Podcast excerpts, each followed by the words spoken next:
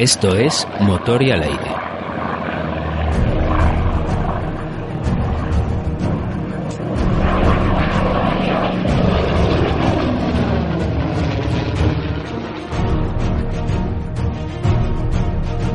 Y hoy vamos a hablar de pilotos españoles en la Segunda Guerra Mundial.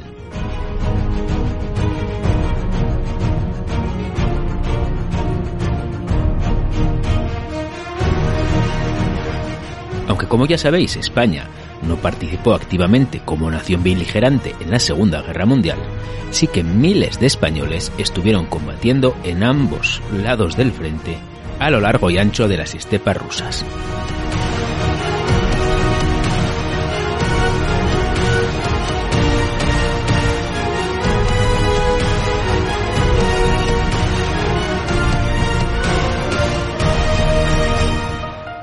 Tanto apoyando a la Wehrmacht con la División Azul como a la Luftwaffe con la Escuadrilla Azul, del que ya tenemos una serie de programas que espero que hayas escuchado, como en el otro lado, cientos de voluntarios españoles, exiliados republicanos de la Guerra Civil Española, lucharon junto al Ejército Rojo. Hoy comenzamos una serie en la que intentaremos seguir las aventuras de las docenas de pilotos españoles que lucharon en la Fuerza Aérea del Ejército Rojo. Hoy en Motor y al Aire, pilotos españoles en la Segunda Guerra Mundial.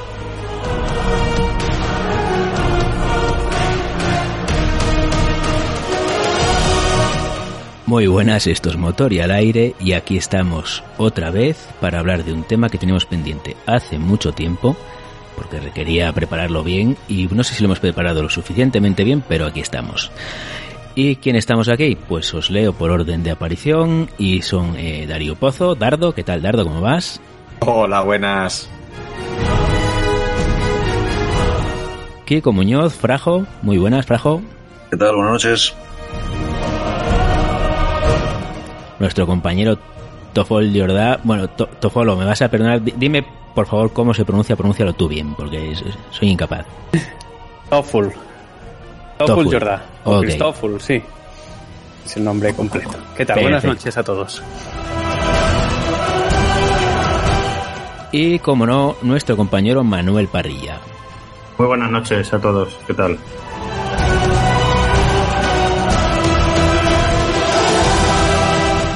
Muy bien, pues vamos a hablar de un tema que tenemos pendiente hace mucho, que es el de pilotos españoles en la Fuerza Aérea Soviética.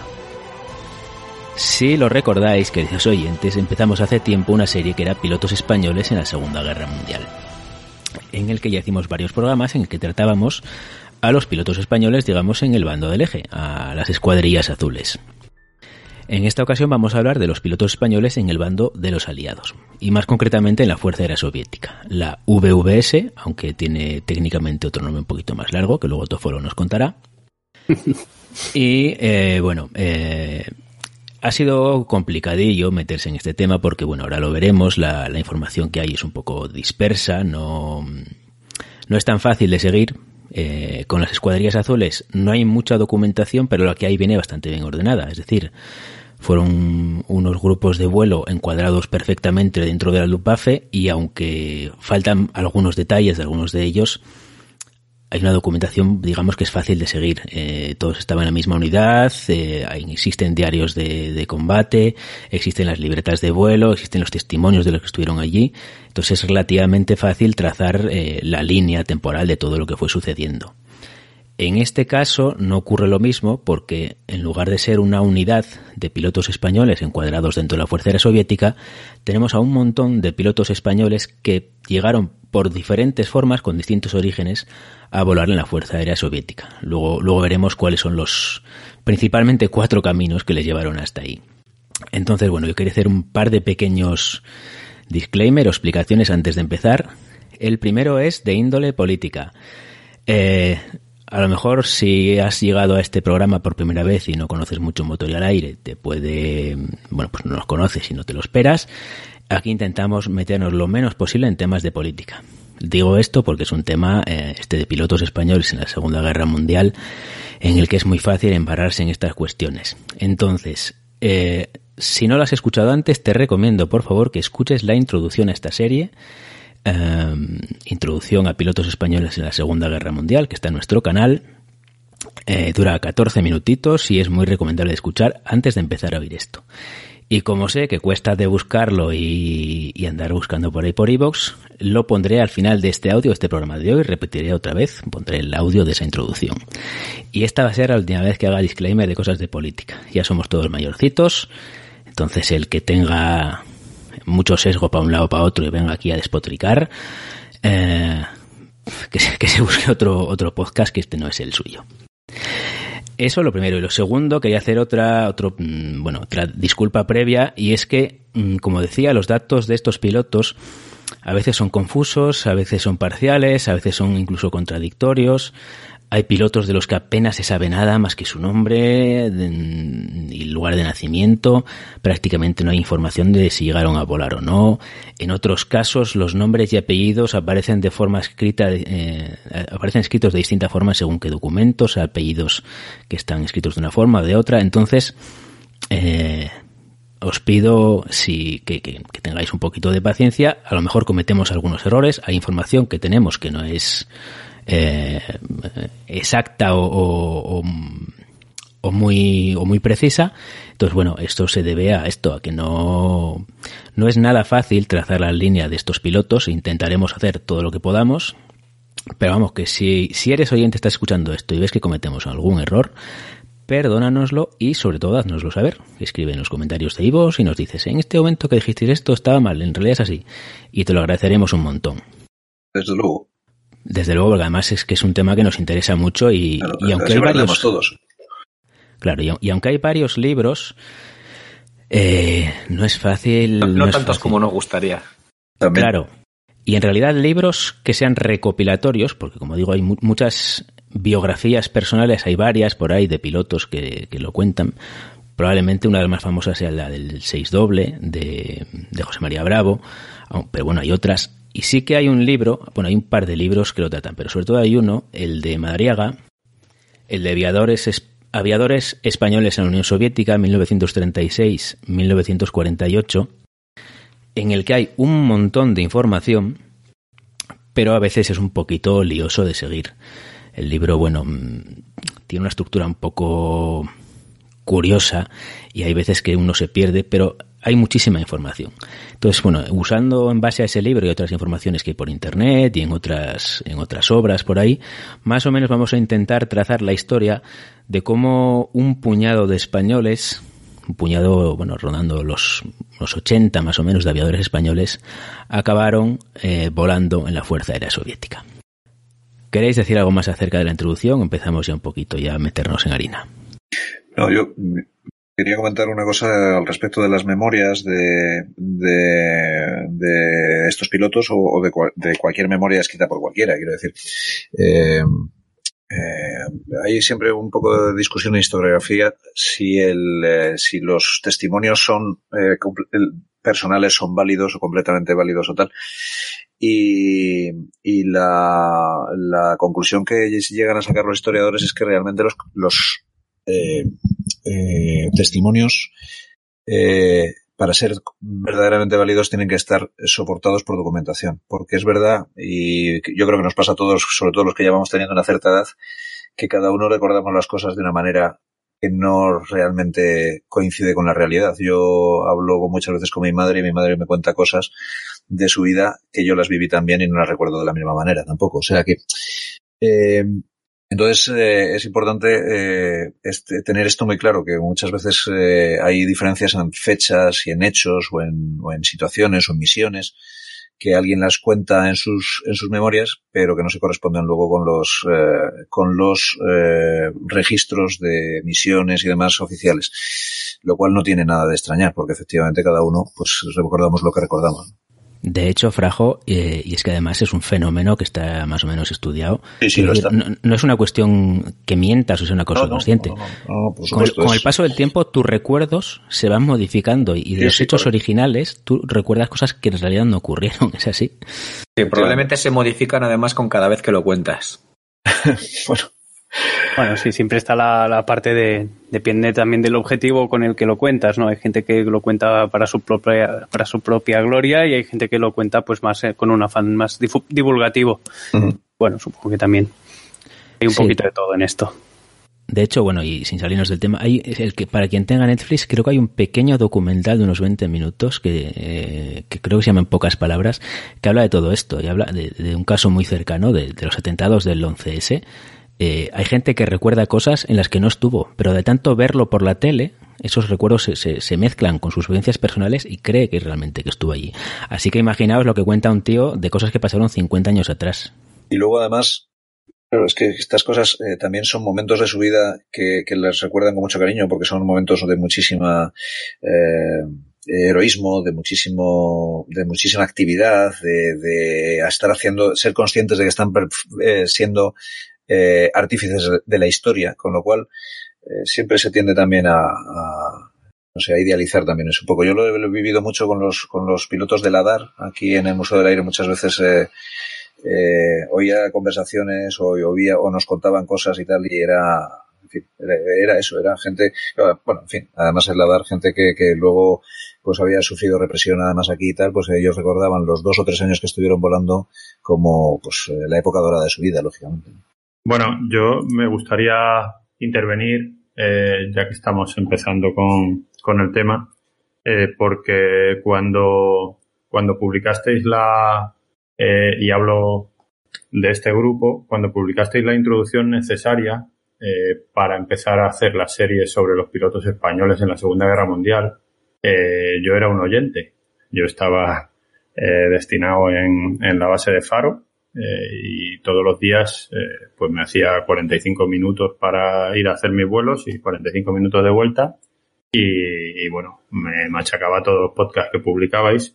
Entonces, eh, a raíz de, de bueno, toda la serie eh, que se hizo sobre las escuadrillas azules y a raíz de eso, pues eh, todo lo que ya llevaba investigado decidí ampliar eh, mi idea inicial de Sol y Mosca sobre los pilotos españoles en la guerra civil de, ambos bandos a la Segunda Guerra Mundial. Y eso, eh, bueno, pues os lo debo un poco a vosotros. Entonces, estar aquí hoy eh, en la continuación de lo que, de lo que creo que va a ser una serie legendaria, pues para mí es un verdadero orgullo.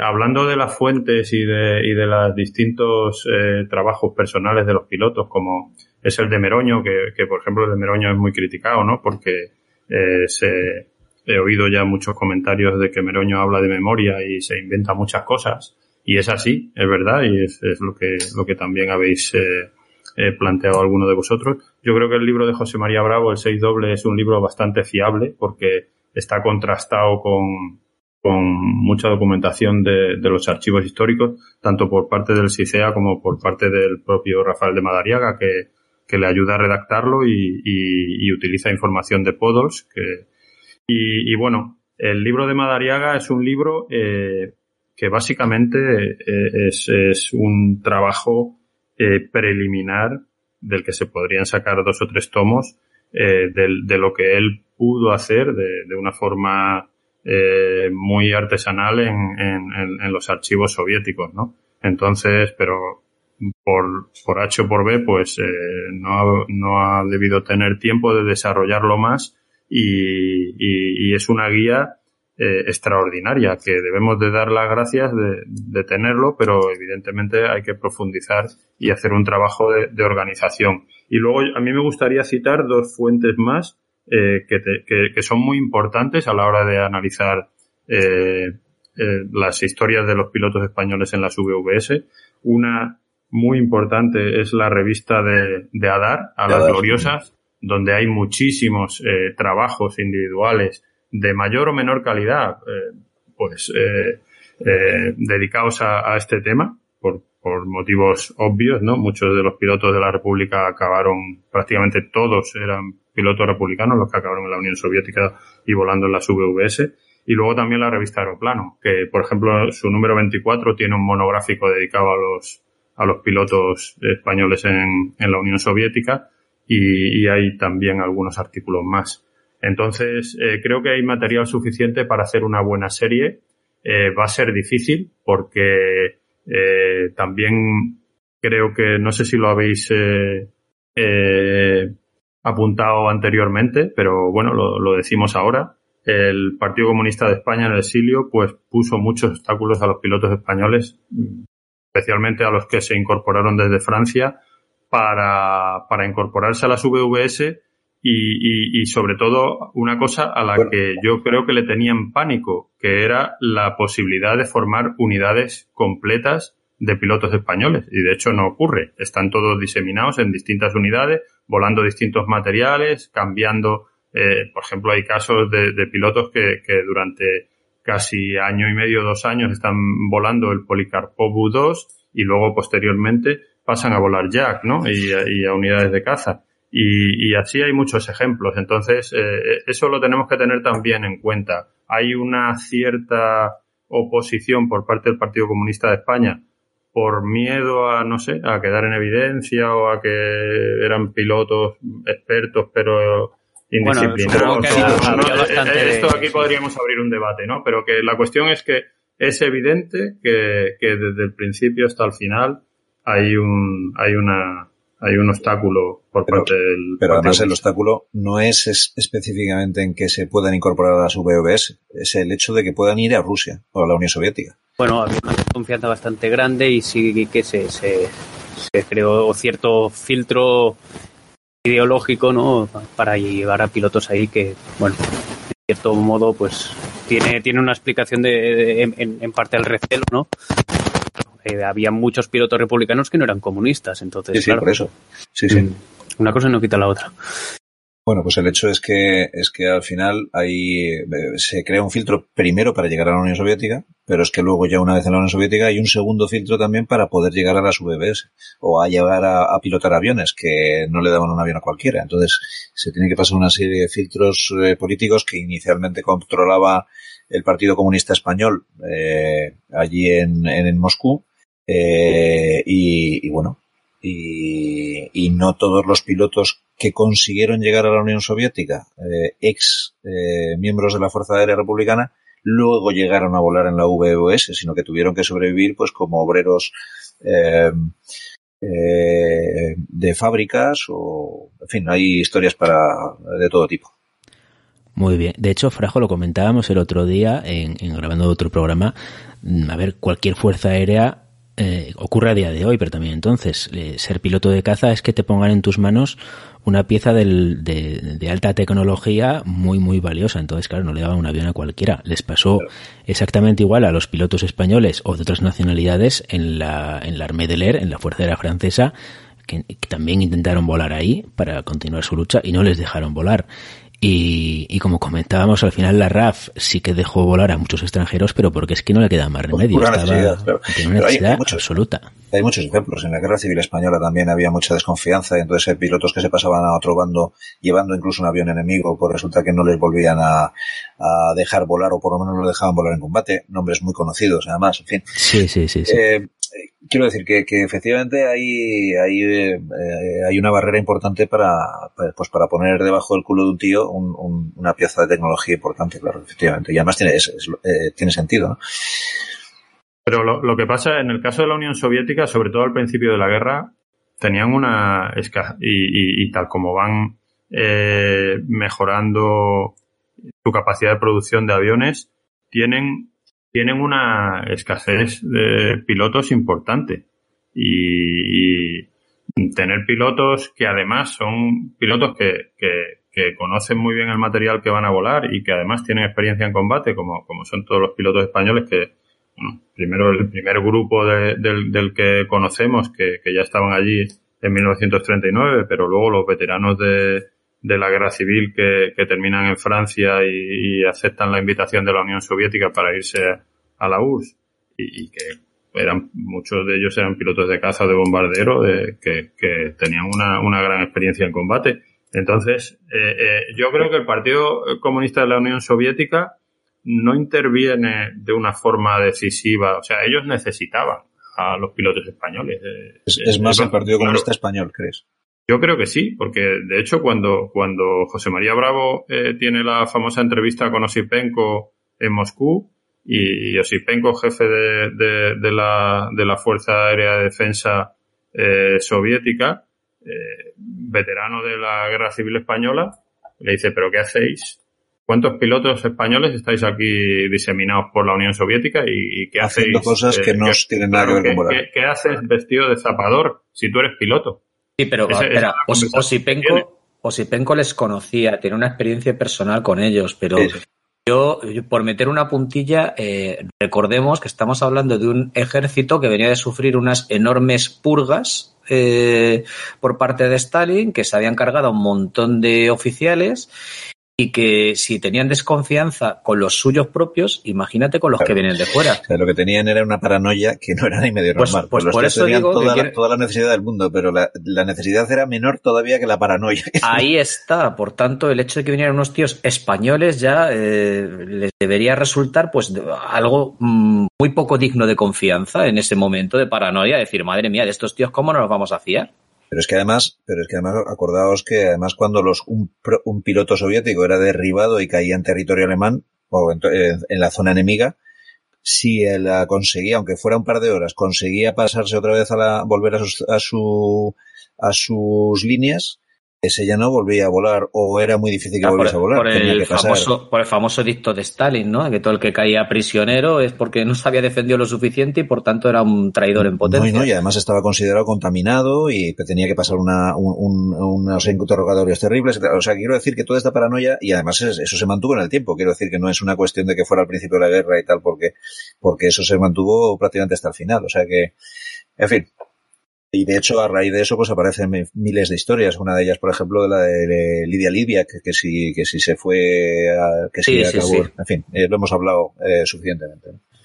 Muy bien, yo para, para reencauzar el tema, quería, por cierto, comentar una cosa, Manuel. Si a ti te parece curioso estar aquí en el programa después de haber escuchado la primera parte y, y haber escrito el libro, imagínate para nosotros el orgullo que es que gracias a ese programa eh, dar un pequeño acicate para que tú escribieras el libro y que, hayamos tenido la suerte de disfrutar de esa pieza, de, ese montón de historias de solimoscas de pilotos españoles. Porque claro, eh, para me, sumo, me sumo a eso. Claro, es que es un tema, o sea, cuando nos lees historias de la Segunda Guerra Mundial y de, de cualquier piloto, ¿no? Que están en los Spitfire, en el 109, en los Jack combatiendo, y, y, lo flipas. Y pensar que hubo españoles, hubo gente con apellidos españoles, pilotando el 109, el Spitfire, los Jack, los, los LA5 los, y los IL2, joder, es una cosa que es, es una flipada total, es una absolutamente fascinante. Así que vamos a ver si hoy conseguimos desentrañar un poquito de esas historias. Y de lo que hablábamos sobre, sobre, bueno, sobre recordar o no recordar y bueno, las, las fuentes, digamos, en primera persona de lo fiables que son. Y estos días estaba leyendo otro pequeño librito que es muy recomendable, que es piloto de caza en la Guerra de España, diario de un legionario alemán, de Hans Tautloff. Y eh, bueno, Hans Tautloff eh, sobrevivió a la guerra, tenía un montón de derribos al acabar y bueno, escribió varios libros, el tío siguió eh, vinculado a la Fuerza Aérea Alemana y bueno, tenía, digamos, una pequeña alma de escritor, ¿no? Entonces su diario, bueno, mete mucha información, así muy costumbrista. Es un libro muy, muy recomendable de leer. Además el traductor es buenísimo. El traductor te va metiendo notas a pie de página explicándote a veces cuestiones aeronáuticas y cuestiones históricas, pero bueno, a lo que iba. Hay un día que hace una entrada en su diario en el que es muy lacónico. Dice, bueno, pues hemos volado mucho, no ha habido mucho movimiento, tal, y ha pasado cuatro pijadas, te cuenta, bueno, hemos ido al pueblo, no sé qué, ¿no? Pues el, el traductor te hace una llamada a pie de página y te dice, bueno, aunque el piloto aquí no lo cuenta mucho, ese día derribaron un aparato propio se equivocaron y derribaron un aparato de un, aparato amigo, ¿no? Y sin embargo, el piloto sabiéndolo no lo menciona en su diario. O sea, quiero decir que eh, a veces para tapar eh, pequeños errores o bueno, para, para justificarnos las cosas que hemos hecho, pues omitimos o, añadimos o exageramos un poquito. Así que bueno, eh, es verdad que las fuentes primarias son muy interesantes, pero hay que tomarlas a veces con pinzas y como decía Frajo, compararlas en la medida de lo posible con, con documentación, con documentación lo más objetiva que se pueda. Luego, además, es que aquí hay una, un problema añadido y es, es eh, la dificultad de encontrar información añadida a eso, porque los archivos son muy complicados eh, de acceder. Eh, no sé hasta qué punto hay información en la Unión Soviética, en los archivos de la Unión Soviética, y si alguien, porque yo creo que hasta ahora, Manuel, corrígeme si me, equivoco, eh, si me equivoco, pero yo creo que el que más se ha preocupado por estos rollos ha sido probablemente Rafael Madariaga. Y, y no, no ha tenido un, un acceso ilimitado, o por lo menos no sé, Quiero decir, no, no, no sé hasta dónde ha podido profundizar o no en, ese, en esa búsqueda. Ha tenido bastante eh, acceso, ¿no? Por lo que cuenta en el libro. El problema que tiene es la barrera de idioma, pero bueno, claro, tuvo, bueno, eso, tuvo eso traductores. Es otro, claro. Eso es otro problema y, tremendo, y claro. tiempo también, supongo, porque no es lo mismo acceder a los claro, el, archivos el problema, hace 20 años que hace, que hace 5. Claro. No, claro, y, el, y, no es lo mismo acceder al archivo de aquí de, del Castillo Villaviciosa que te pilla lo de cosas que es verte, irte a vivir a Moscú durante tres meses a, a, a, bucear por ahí por los, por los cajones, ¿no? Es que también, evidentemente, claro, y esto de la, inmensa mayoría, por desgracia, como no, nosotros aquí funcionamos, o nosotros, vamos, nosotros no, los, vamos, nosotros no, yo desde luego no, pero los historiadores que se dedican a estas cosas lo hacen por amor, casi por el amor del arte, porque no sacan beneficio ninguno y, y, y se lo tienen que pagar ellos, pues evidentemente irte a Moscú a estar ahí tres meses eh, buceando en archivos, pues no puede ser eh, eh, fácil de sobrellevar, no sé si me explico. Quería discrepar un poco en algunas cosas que he dado, pero... Hombre, pues discrepa, porque para eso, no, para eso no, estamos. no, que precisamente leyendo memorias muchas veces también muchos de los pilotos que, que huyeron a Francia, pues que acabaron en Argelès y, y, y, otros campos de concentración franceses, que precisamente lo que comentaban era este, que el problema no era solo que si te llevaban porque eras el problema era que, que, ni siquiera los franceses les querían como, como pilotos ni como mano de obra, o sea, no es, no es tanto eso. El Partido Comunista de aquí o el de allí, no, pues eh, llevaba un poco, sino era, era en general que eran, eran personas que como que no, no tenían una, una cabida, o por lo menos la, la imagen que dan algunas memorias.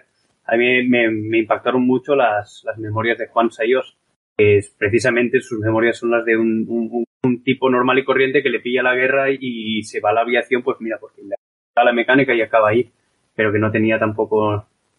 Eh, perfil político. Exacto, no tenía un perfil político muy, muy marcado, más allá de, de, de lo humano, ¿no? Y son unas memorias que yo siempre les recomiendo. Sí, sí, son muy buenas. De las más humanas que hay. Uh -huh. Pero bueno, precisamente lo que comenta es esto, ¿no? Que no tiene ningún tipo de problema en meterse con, con si el Partido Comunista aquí hizo esto, o los de la PUM hicieron lo otro, o, o y todo sí que era para un poquito en este aspecto de decir que no, no es que hubiera una mano negra detrás, sino que era en general. Venga, va, ya que estamos recomendando, voy a hacer una última recomendación que son las de José Falcó, eh, también es un libreto muy pequeño, muy fácil de leer. No me viene a la memoria porque también habla de esto. También estuvo en los claro. campos de concentración en Francia. También hizo, rellenó los papeles para entrar en la Fuerza Aérea Francesa y ahí se quedó el hombre esperando, estalló la guerra y vamos, no, no llegó a volar jamás con, con ellos. Eh, además, eh, José Falcó también es lo que comenta, no es un tío que era completamente apolítico, de hecho era bastante católico, era muy católico acabó volando para la, para la República, pero él lo cuenta en sus memorias, porque hay un momento en que derriba a un tío y dice, bueno, pues sí, lo derribé y lo maté y joder, pues lo siento mucho porque me podía haber matado él a mí igual que yo a él. Y estoy volando en este lado como puede estar volando en el otro si me hubiera tocado, ¿sabes? Era un tío súper humilde y, y vamos, un, una muy buena persona que, bueno, pues por vicisitudes de la vida acabó subiéndose a un avión a matarse con otra gente. Hay, hay, más memorias también que, que, son curiosas porque el trabajo de Adar también ha sido a veces darle difusión a eso. Entonces, más allá de la revista Sícaro o a las gloriosas y tal, eh, hasta hace poco, no sé, ahora hace, hace tiempo que no lo miro, pero también estaban unas memorias muy curiosas que eran las de Sebastián Altemir. El título ya era, ya era cachondo, ¿no? Vivencias de un maño en la URSS estaliniana del Cinca al Volga. Y este estaba, estaba accesible a todo el mundo, es decir, es un libro... Está el PDF, ¿verdad? Colgado por internet. Sí, estaba por ahí porque lo, lo, lo, Adar lo publicó como de acceso libre. Entonces, bueno, no dejan de ser unas memorias que, como habéis comentado, pues hay que cogerlas como lo que son. Pero bueno, que también está interesante y además que es eso, que son libres. Además de las de Andrés Fierro, que estas ya no se encuentran, pero bueno, que también son muy interesantes. Si te parece, Tofolo, yo creo que cuando acabe esta serie, en el último programa, podemos hacer un repaso, no, no, un, no, no, muy extenso, pero por lo menos el listado de qué memorias hay Eso sería disponibles o no, pero claro. qué, qué, cosas se han publicado de memorias de pilotos españoles que, que estuvieron en esta situación, ¿no? Creo que esto siempre está muy bien y cuando escucho cualquier programa del podcast que sea, siempre me gustaría o busco ahí al final a ver, ostras, ¿de dónde deben haber sacado esto o qué recomendarían para profundizar más? Pues sí, yo creo que es. Mira, esto es, esto es una cosa. Esto es una cosa que a mí me gusta mucho de Carlos Caballero Jurado, de, de, que es un especialista en la División Azul. Y, y, en todas sus obras, al final, bueno, la última que ha sacado sobre la División Azul probablemente sea el estudio definitivo. Y, y una de las cosas que te hace es hacerte una reseña completa de todo lo que se ha publicado sobre la División Azul, que es espectacular. Ya solamente para re, re, recopilarlo es, exige un esfuerzo interesante. Pero efectivamente, a ver si podemos hacer algo semejante aquí, macho, porque además va en beneficio de todos, porque yo estoy seguro que desconozco muchísimas memorias de las que vosotros sí sabréis y a lo mejor yo conozco alguna que vosotros desconocéis, con lo cual, pues mira, maravilloso. Muy bien, pues vamos tomando nota de todos para, para hacer la reseña final. Muy bien, pues bueno, eh, si os parece pasamos al siguiente punto que es, bueno, explicar muy brevemente por qué había un puñado de pilotos españoles volando en la Fuerza Aérea Soviética.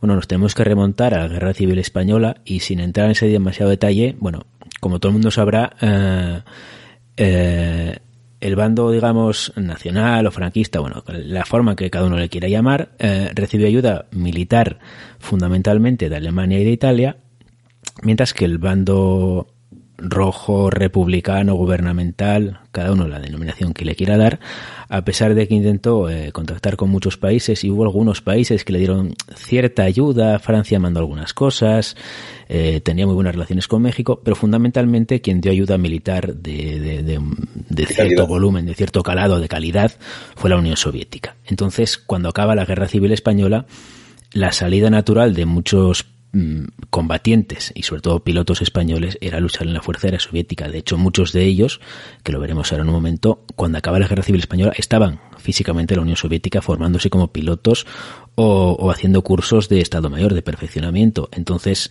era la, salida natural. Eh, yo no sé, y se nos iría un poco lo mejor de este programa, ¿cuántos pilotos españoles han llegado a volar en otras fuerzas aéreas eh, aliadas? Porque sé que hay hay algún libro por ahí, el de mm, eh, como es eh, aviadores vascos o vascos en, el ejército americano que tiene una parte destacada a pilotos ¿no? y aviadores. Pero claro esos eran eh, digamos eh, americanos de origen vasco sus, padres eran vascos o su familia era vasca que estaban en Estados Unidos y se alistan las fuerzas aéreas o en el ejército.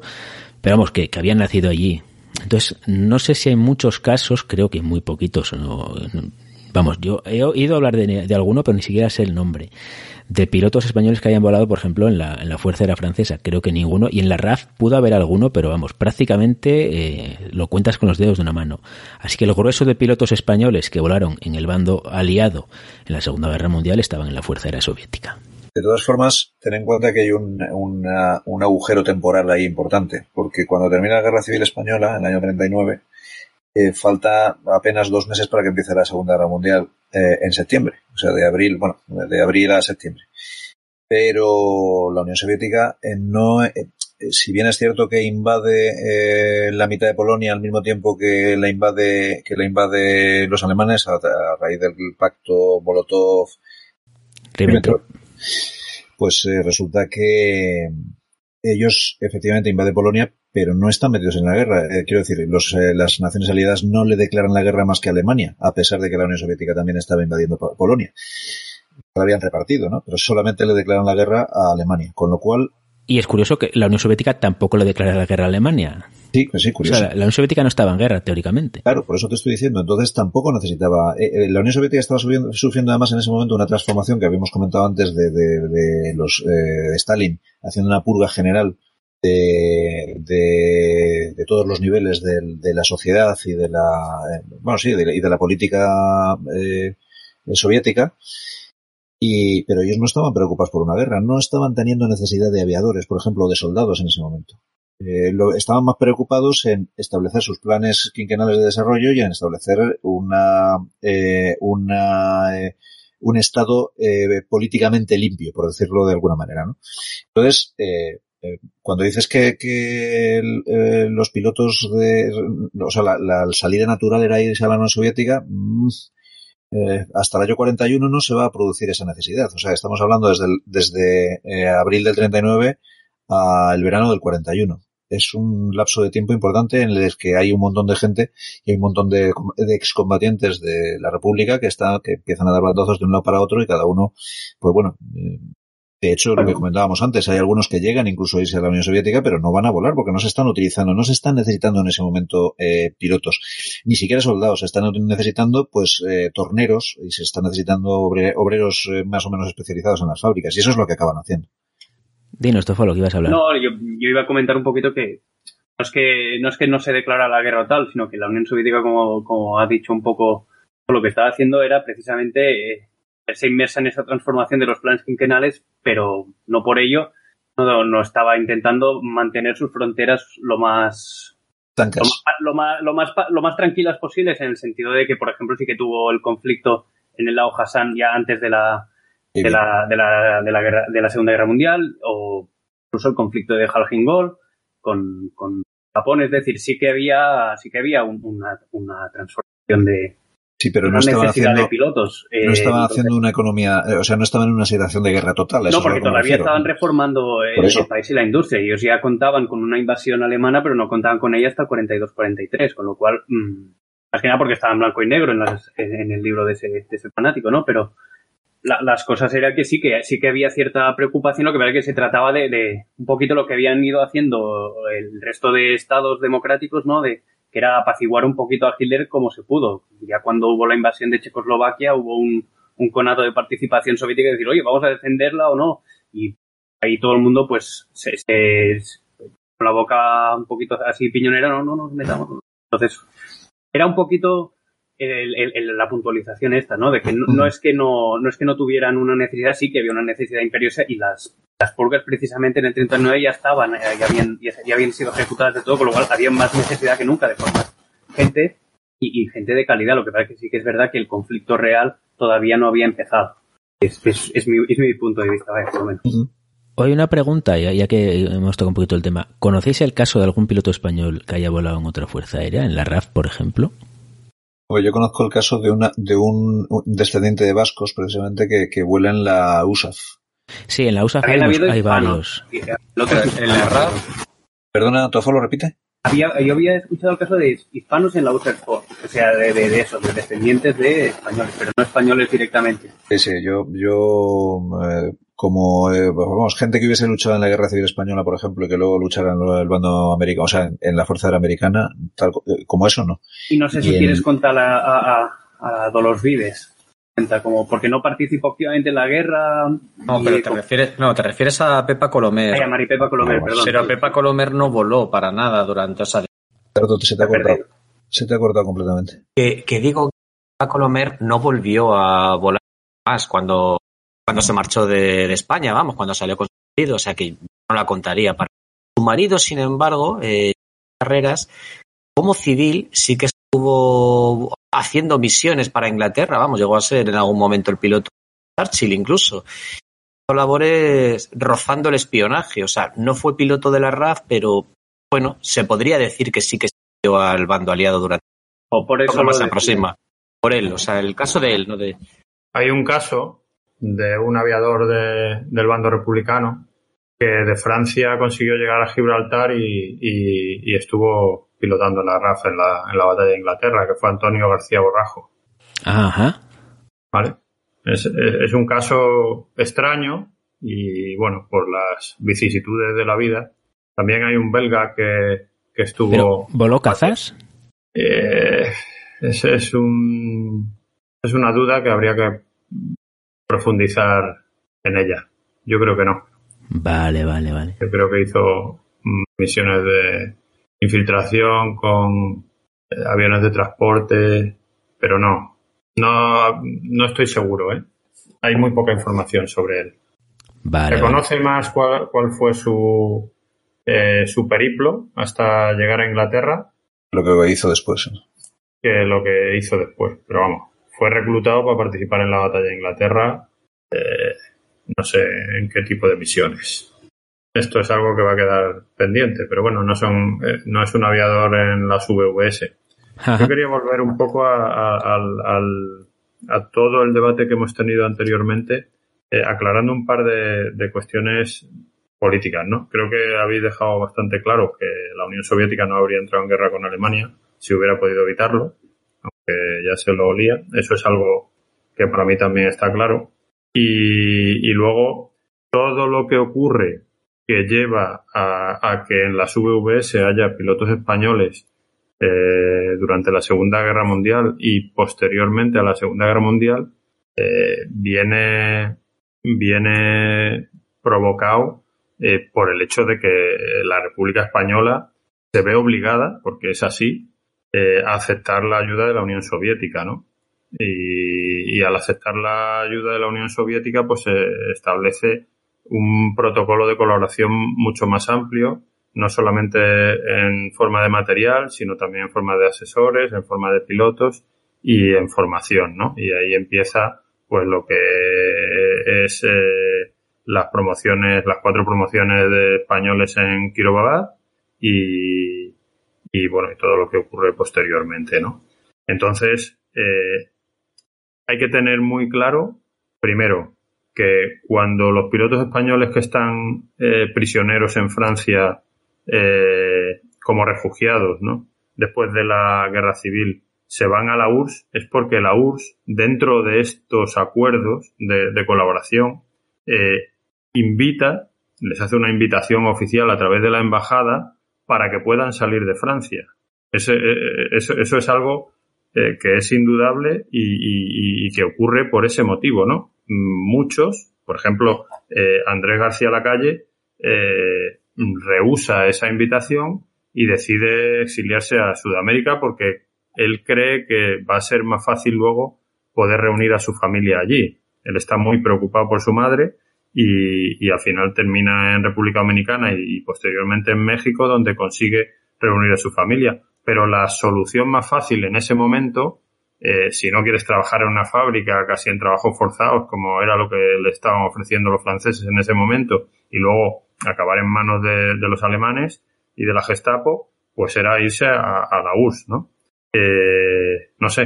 Eh, eso es un, poco, es un poco mi opinión es, es muy interesante la, la, parte, supongo que es más humana en este aspecto de intentar ponerse en la piel de estas personas que acaban de perder una guerra y, se les abre una oportunidad o, de, o de revancha o incluso de, de, seguir de seguir luchando contra el enemigo común al final que era caso pues claro pero es muy importante es muy importante señalar que al margen del, del, primer grupo de, pilotos ya formados que, estaban en la Unión Soviética cuando termina la guerra civil y, que, que, se integran directamente en las VVS en 1939, eh, que el, responsable de, aquella expedición era el mayor Leopoldo Morquillas, ¿no?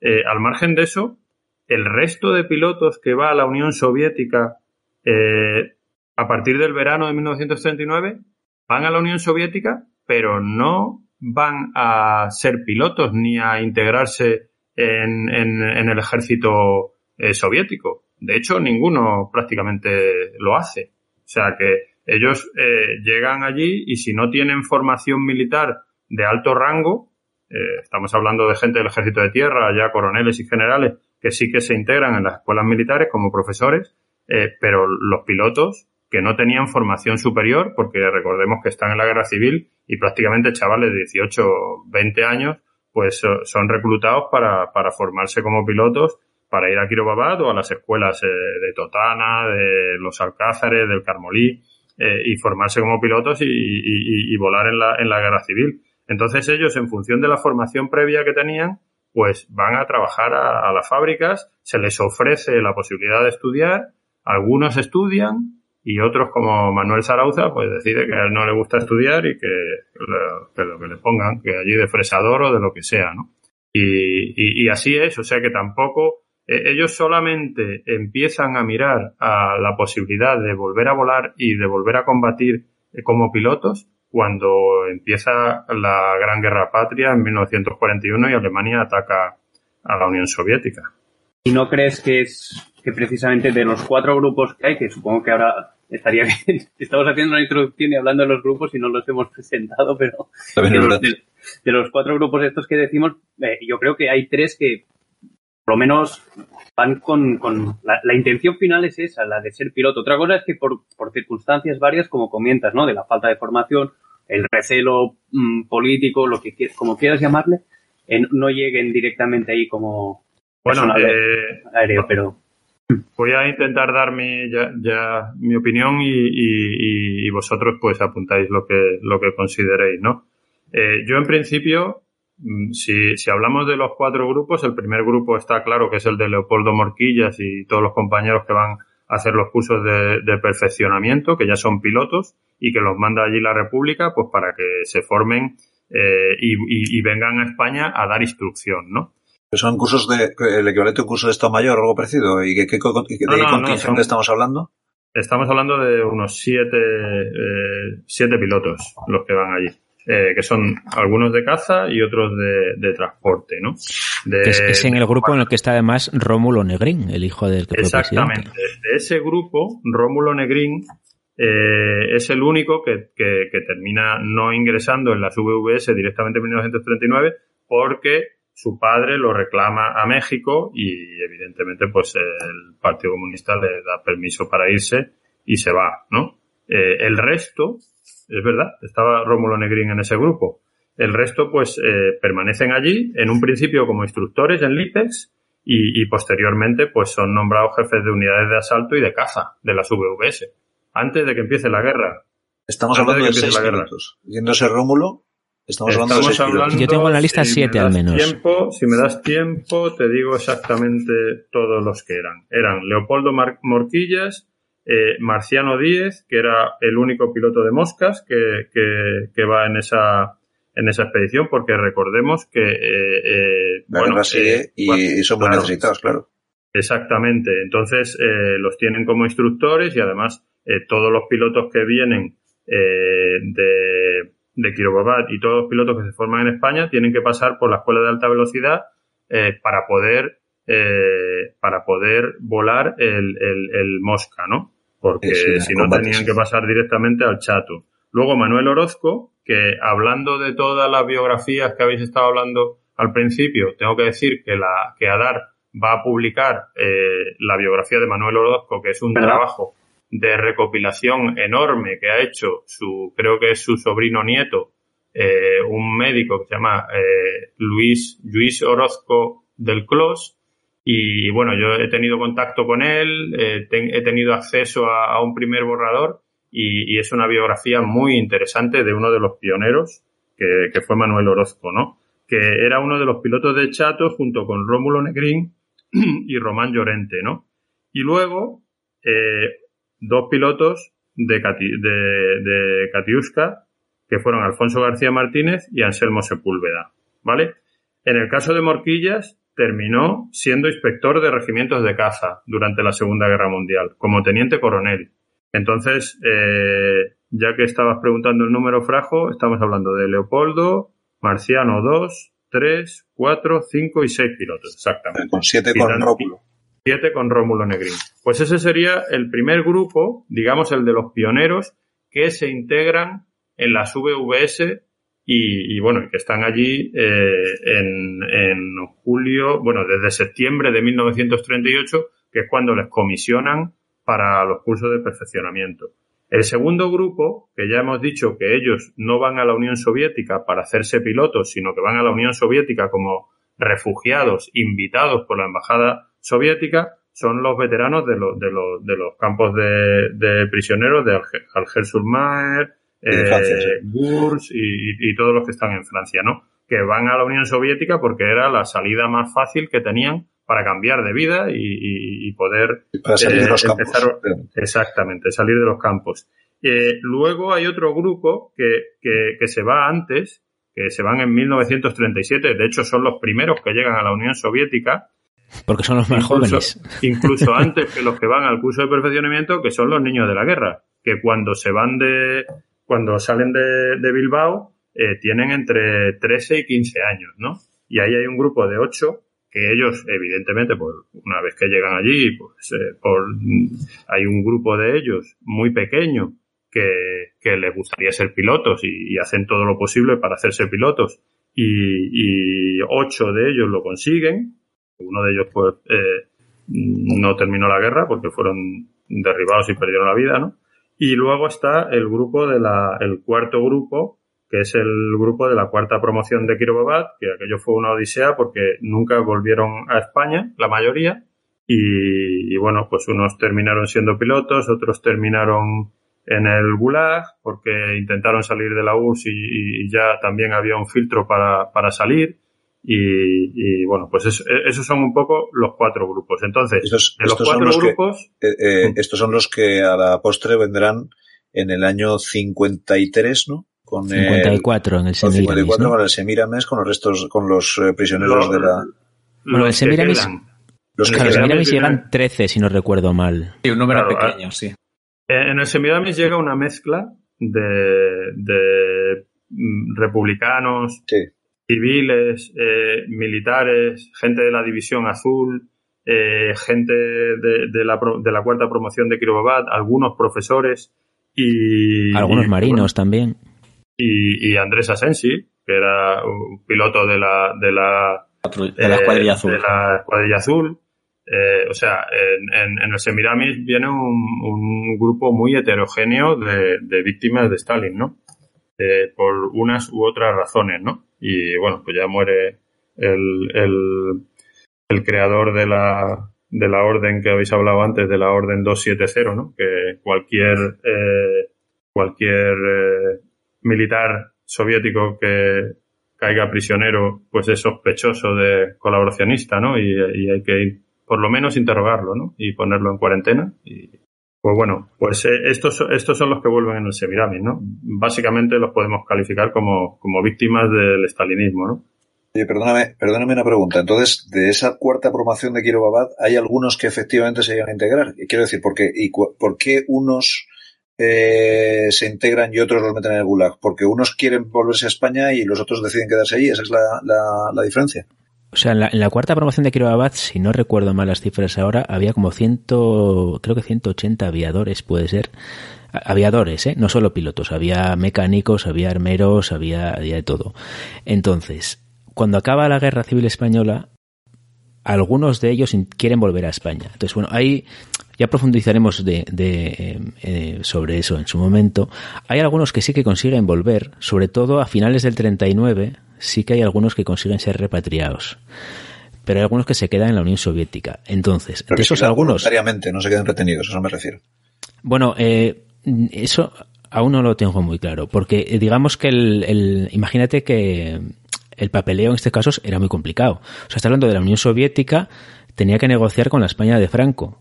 Entonces, claro, eh, las negociaciones no eran precisamente muy fluidas. Entonces, aunque sí que había, eh, algunos rellenaron, digamos, los papeles para, para salir de la Unión Soviética, eh, no lo tenían fácil. La Unión Soviética eh, sí que facilitó más a los que querían volver a España que a los que intentaron pasar, por ejemplo, a América a México, a otros países de América, porque la, la, idea era, bueno, si tú eres, estás aquí es porque eres un luchador antifascista, convencido, entonces bueno, pues si vuelves a España, puedes continuar con tu lucha, pero entonces, si no quieres volver a España, ¿a qué te vas a México? ¿En México qué vas a hacer?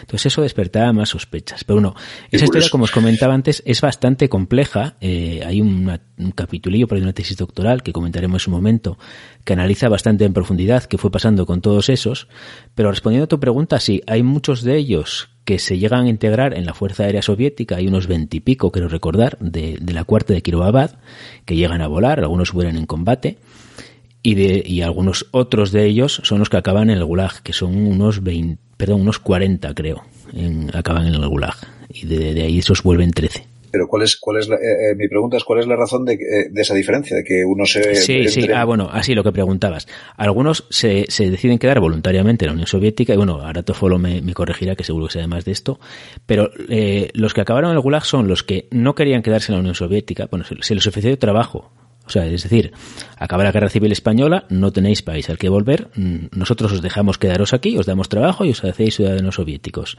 Entonces, algunos aceptaron y se quedaron ahí trabajando y otros no. Entonces, eh, algunos de esos pilotos que no querían directamente eh, quedarse allí, al principio se les dieron facilidades para volver, pero como te digo, ese papeleo tardaba bastante, entonces empezaron a picar en puertas de embajadas, entre ellas la de Inglaterra, creo que la de Francia, incluso la, en la embajada de Alemania. Entonces, claro, eso ya les convertía, digamos, en mm, sospechosos. y desafectos al régimen. Entonces, estos que fueron llamando a todas las embajadas fueron los que después finalmente se les dieron alguna oportunidad más, ¿no? A ver, mira, ¿os queréis quedar aquí? Los que dijeron que sí se quedaron y los que no llegó un momento que mira pues sois eh, digamos rebeldes y se les detiene y acabaron esos fueron los que acabaron detenidos. Los, los que no querían integrarse en la, en, la, en la Unión Soviética y tenían intención de volver a España. Claro eh, está claro que, que en la cuarta de Kirobabat bueno como pasaba en, en las fuerzas aéreas de la República y en la República en sí había gente más mm, simpatizantes del comunismo y había gente que simplemente eran republicanos y, y, estaban eh, luchando pues contra el golpe de Estado o contra la sublevación o, contra eh, Franco, ¿no? Entonces, eh, para poder integrarse en las VVS, estos que no tenían experiencia, si los otros tenían que pasar un filtro político, imaginaros estos, ¿no? Que eran alumnos de la escuela de Quirobabat, ¿no?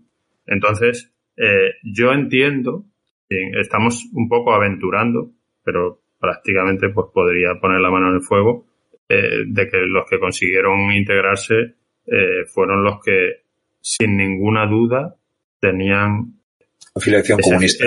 Ese, filtro político asegurado pues, por familiares que habían estado dentro del partido o por dónde habían combatido o, o cómo eh, habían llegado hasta, hasta donde estaban, ¿no? Eh, entonces, yo, yo, yo creo que, que, los tiros van un poco por ahí, ¿no? Eh, Tofolo, ¿tú tienes datos así más concretos? Más yo ahora hablo de memoria porque como no, no, no, hemos podido preparar todo lo que hemos esto, pero sí que es verdad que había, había la parte esta importante de, el, el, el background político que tuvieras si eras miembro del partido previo a la a, a, a, tu, a tu leva, ¿no? Y, esa parte era importante. También hay que pensar que estos chavales, pues, ¿qué edad tendrían, no? Pues cuando estaban ahí, pues... 17, 18, muchos. Muy jovencillos, sí. Se enteraron del final de la guerra allí. Ellos, ellos habían ido ahí a, a a Azerbaiyán, como si, como, bueno, pues vamos aquí para formarnos y para luchar. Entonces, claro que en, y al final de la guerra, ¿cuánto, no recuerdo cuánto tiempo llevan ahí, pero si te pilla al final de la guerra ahí, con unos últimos meses bastante frenéticos de la, de la, de la guerra civil después de la batalla del Ebro, ¿no? Pues supongo que habría, habría un poquito de desánimo y un poquito también de este, estos sentimientos encontrados que podrías tener. Entonces, claro, eh, no sé, mm, por una parte te intentas buscar la vida como seas, por otra parte tienes esa, ese espíritu de joven que quiere luchar. Entonces, Aventurada. Claro, supongo que, que habría una, una, mezcla de todo. Entonces, sí que es verdad que si pasabas el, el filtro era muy, muy marcado, ¿no? El filtro político que había ahí, pues era muy difícil de que te dejaran alistarte con, con cualquier fuerza. Ya no hablamos solo de la aviación, ¿no? Sino de, de todas formas, e, e, esa pregunta que te has hecho me la hice yo también, porque es eso, hay, muchos que sí que consiguieron volver, bueno, muchos, de, los 180, pues sí, te digo, eh, algunos sí que volvieron. Entonces es, es, curioso ver cómo algunos se quedaron allí y, acabaron como acabaron. Sí, sí, por eso te digo, es que eh, yo no sé por qué yo tenía la idea que prácticamente todo el contingente había sido poco menos que detenido por perder, por perder la guerra. Cuando no, no, no, no, no. Y De hecho, mira, uno, uno, de los más conocidos es Celestino Martínez Fierros, que además es, bueno, es conocido por, por tuvo un final muy trágico. Eh, volaba ahí L2 y en la batalla de, del lago Balatón, eh, en marzo del 45, su, su aparato es dañado muy gravemente y bueno eh, se dice que él eh, se estrella contra una columna de blindados alemanes no bueno eso eh, voluntariamente. Sí, sí hay, hay versiones sí. Eso probablemente es discutible. Bueno el caso es que muere en la batalla del lago Balatón en marzo del 45 ese es de la cuarta de Kirobabat sí bueno hay sobre la cuarta de Kirobabat hablando de, de, Celestino Celestino era el marido de Clara Rosen. Clara Rosen fue la, la, la, la la intérprete que trabajaba en, con, con desde la primera promoción de Kirobabat, que era argentina, pero vivía en Moscú, y, y bueno, pues eh, ellos se enamoran y se casan. Es una historia, hay un par de historias de amor bastante interesantes en, en los escenarios de, de, la Unión Soviética, esta es una de ellas. Había varias intérpretes, pero esta debía ser la más guapa porque aparece nombrada en todas las relaciones de... No, no, sí, sí, todo la Clara, Clara, Rosen, luego, Clara Rosen se vino a vivir a España y, y, y, bueno, estuvo mucho, mucho tiempo colaborando con Adar y hay varias revistas de Ala Gloriosas donde ella escribe sobre, sobre y colabora en trabajos sobre, sobre ¿no? Eh, entonces, eh, lo, que la quería mencionar por, como una referencia para profundizar en este cuarto grupo del que estamos hablando, que es el de la cuarta de Kirobabat, eh, pues hay trabajos en Alas Gloriosas y luego hay un libro que es de Carmen Calvo Jung, que se titula Los últimos aviadores de la República, la cuarta expedición a Kirobabat, publicado en el 2010, que es una referencia eh, obligada para hacer un seguimiento a, estos pilotos, ¿no? Que, bueno, pues eso, los que acabaron en el Gulag, los que acabaron volando y, y cuáles fueron sus vicisitudes, ¿no? Porque esta, esta, esta esta promoción de Kirobabat es eh, realmente interesante, porque por lo que habéis apuntado, ¿no? Ellos vienen a, formarse para volver a la guerra civil y combatir en las fuerzas aéreas de la República y ya no pueden volver, porque ya se acaba la guerra. Entonces, eh, pues bueno, mm, diversos eh, sentimientos encontrados y la posibilidad de decir, oye, pues yo, yo qué hago aquí, ¿no? Si yo aquí he venido a hacer un curso de piloto y, y volverme a mi casa, ¿no? A España y, combatir allí, que es donde yo quería estar, ¿no? Y ahora que Y si no hay guerra, por lo menos quien me quiero ir a mi casa, claro. Claro, exacto. Muy bien, pues estos son los cuatro grupos de los que hablaremos en siguientes programas, así más, más largo y extendido. Eh, Adelanto ya que hay muchos pilotos de los que prácticamente no se tiene información. Es muy difícil, bueno, pues, se sabe el nombre y más o menos que estuvo eh, en la Unión Soviética, pero algunos incluso no, me ha costado saber si llegaron a volar o no. Eh, de hecho, hay algunos que no llegan a volar o que eh, no llegan a ser pilotos. hay varios que son, por ejemplo, observadores o artilleros de B-25. Hay gente que vuela transporte, hay gente que vuela caza. Bueno, finalmente los que consiguieron entrar eh, volaron prácticamente de todo. Y cuando digo prácticamente de todo, si sumas los aparatos que volaron los españoles, hay desde eso, desde transporte, bombardeo, los IL-2, los P-2, todos los tipos de cazas que, se, que voló la Unión Soviética durante, durante la Guerra Mundial. Eh, incluso los aparatos alemanes, porque bueno, entraremos más en detalle en su momento, pero los españoles se les seleccionó para hacer una, una guerrilla aérea volando aviones alemanes capturados para hacer misiones tras las líneas enemigas, que eso es una historia súper interesante. No llegó a cuajar mucho, no sé, no está muy claro que llegaran a tener muchas misiones operativas, pero vamos, se les llegó a concentrar eh, y, y, estuvieron haciendo prácticas. De hecho, uno de ellos perdió las piernas en un Ju-88. Eh, vamos, eh, quiero decir que volaron todos los aviones prácticamente que, que, estaban en, en, combate en ese teatro de operaciones y muchos de ellos recibieron altísimas condecoraciones. No voy a hacer aquí el listado, lo haremos en su momento cuando veremos uno por uno, pero vamos, de hecho hay uno que llegó a ser héroe de la Unión Soviética. Sí, quizás el referente de, de este tipo de piloto que acabas de mencionar eh, sería Juan Lario, ¿no?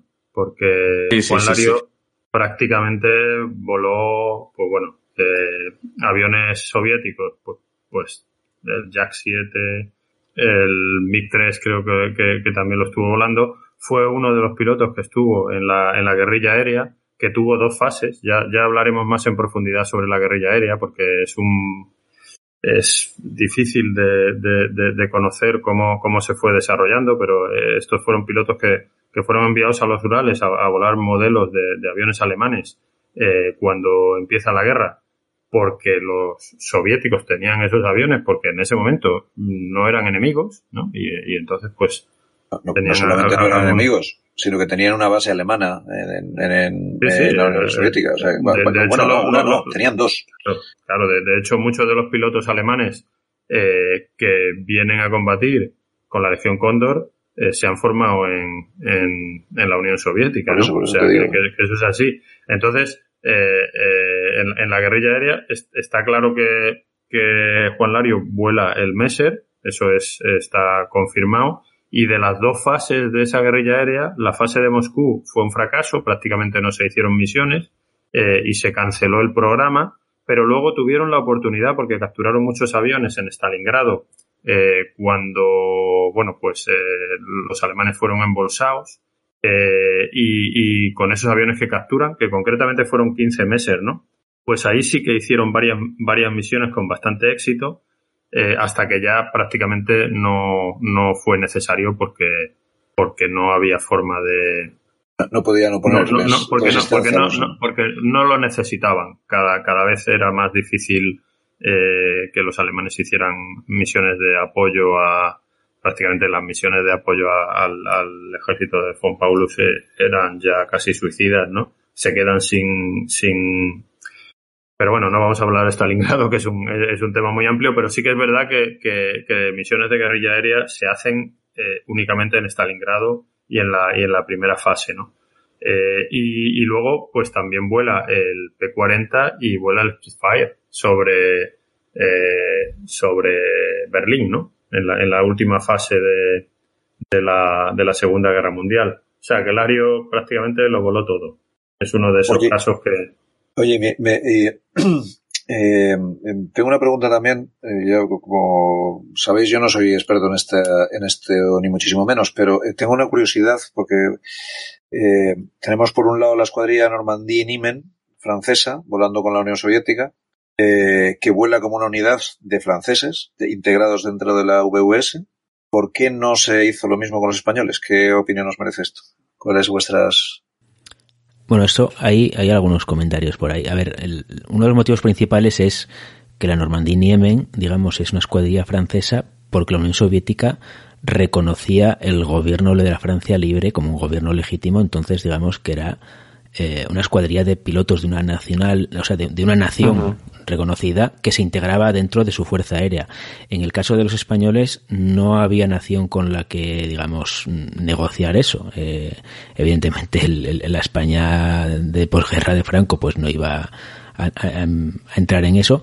Entonces había muchos pilotos españoles, pero por un lado, eh, creo, y eso a lo mejor Tofolo Manuel seguro que tiene más que aportar, había una intención de que no se formara una escuadrilla de españoles, no, no querían que hubiera una escuadrilla exactamente de españoles junta, pero por otro lado es que además, digamos, eh, a nivel, digamos, eh, diplomático, protocolario, pues en ese caso eh, eran prácticamente apátridas esta gente, ¿sabes? Eran exiliados y no, no tenían una un país que respaldara esa formación de una escuadrilla. Eh, lo que estamos hablando es entonces sí. de una serie de gente que realmente no tiene pasaporte. El pasaporte que tiene es soviético, de hecho, tienen ciudadanía soviética, luego son ciudadanos soviéticos, no se les distingue como y si el pasaporte fueran... que tenían sería republicano que no era reconocido, claro.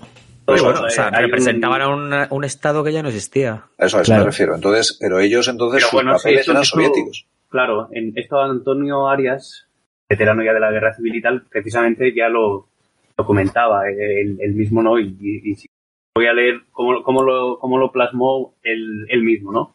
De, de, que decía, incomprensiblemente, los pilotos españoles fuimos distribuidos en distintas unidades de aviación en las que cumplimos nuestro deber internacionalista en la guerra contra la Alemania fascista que había apoyado a Franco y que era culpable de que nosotros fuéramos ahora emigrados políticos. Hubiera sido mucho más lógico organizar una unidad Ebro-Volga de españoles que, al igual que los franceses en su región de Normandía y Niemen, podríamos haber demostrado que, porque actuando por separado, la, eleva, la, la, elevada calidad de nuestros pilotos. Un poquito que ni ellos mismos se lo explicaban, porque al fin y al cabo mm, hubiera sido muchísimo más, más fácil aprovechar esa experiencia. Sí, Madariaga, Madariaga lo analiza en su libro, que, que creo que esta cita de Antonio Arias la, la ha sacado un poco de ahí, ¿no? Sí. Eh, habla claramente de, de, de, de, dos motivos, ¿no? De, dos eh, motivos por los cuales eh, no se permite eh, que, que, haya unidades completas de aviadores españoles. Primero, él dice que, que, que es la fama de indisciplinados a la vez que intrépidos con iniciativa y gran valor individual, lo cual puede un poco eclipsar a otras unidades de, de soviéticos.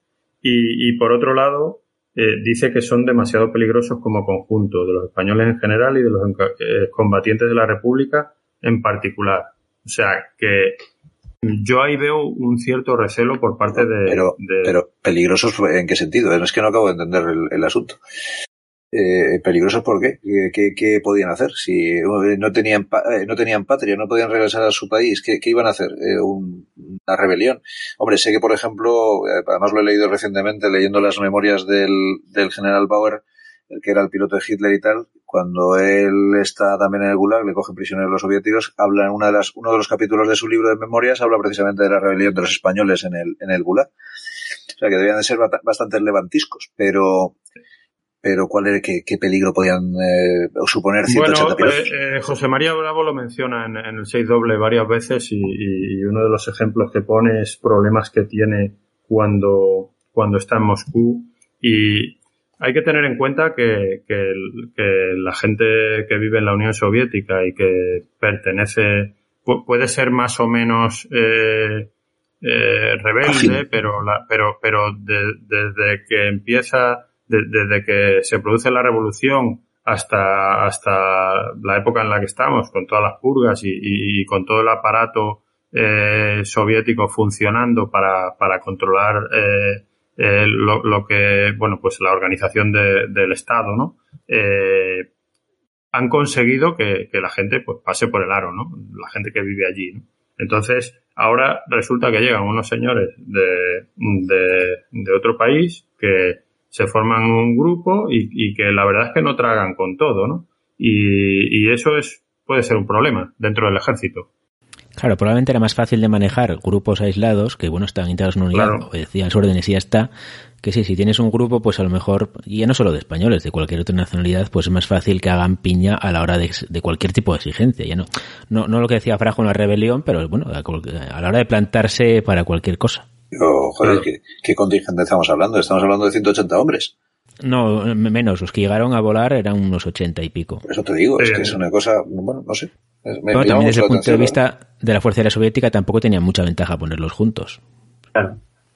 Si, eran buenos pilotos, está bien. Además de, los 80, estos 80 y pico que comentabas, no ni siquiera todos en, el, en la rama de, la aviación, porque había pilotos de caza, de observadores, artilleros, mm, Claro, eh, ellos, ellos lo que no, perdón. No, no. que ellos lo que habrían querido habría sido eh, pues que les hubieran puesto a todos juntos en una unidad y, y, que hubieran estado combatiendo en los mismos escenarios que la escuadrilla azules, ¿no? O por lo menos en, el norte para enfrentarse a la división azul. Corrígeme si me equivoco, pero hubo una unidad, no recuerdo ahora si era la, la 30 o, o, la, o la 182, siempre me confundo que, que hubo una unidad que hubo bastantes españoles en, esa unidad.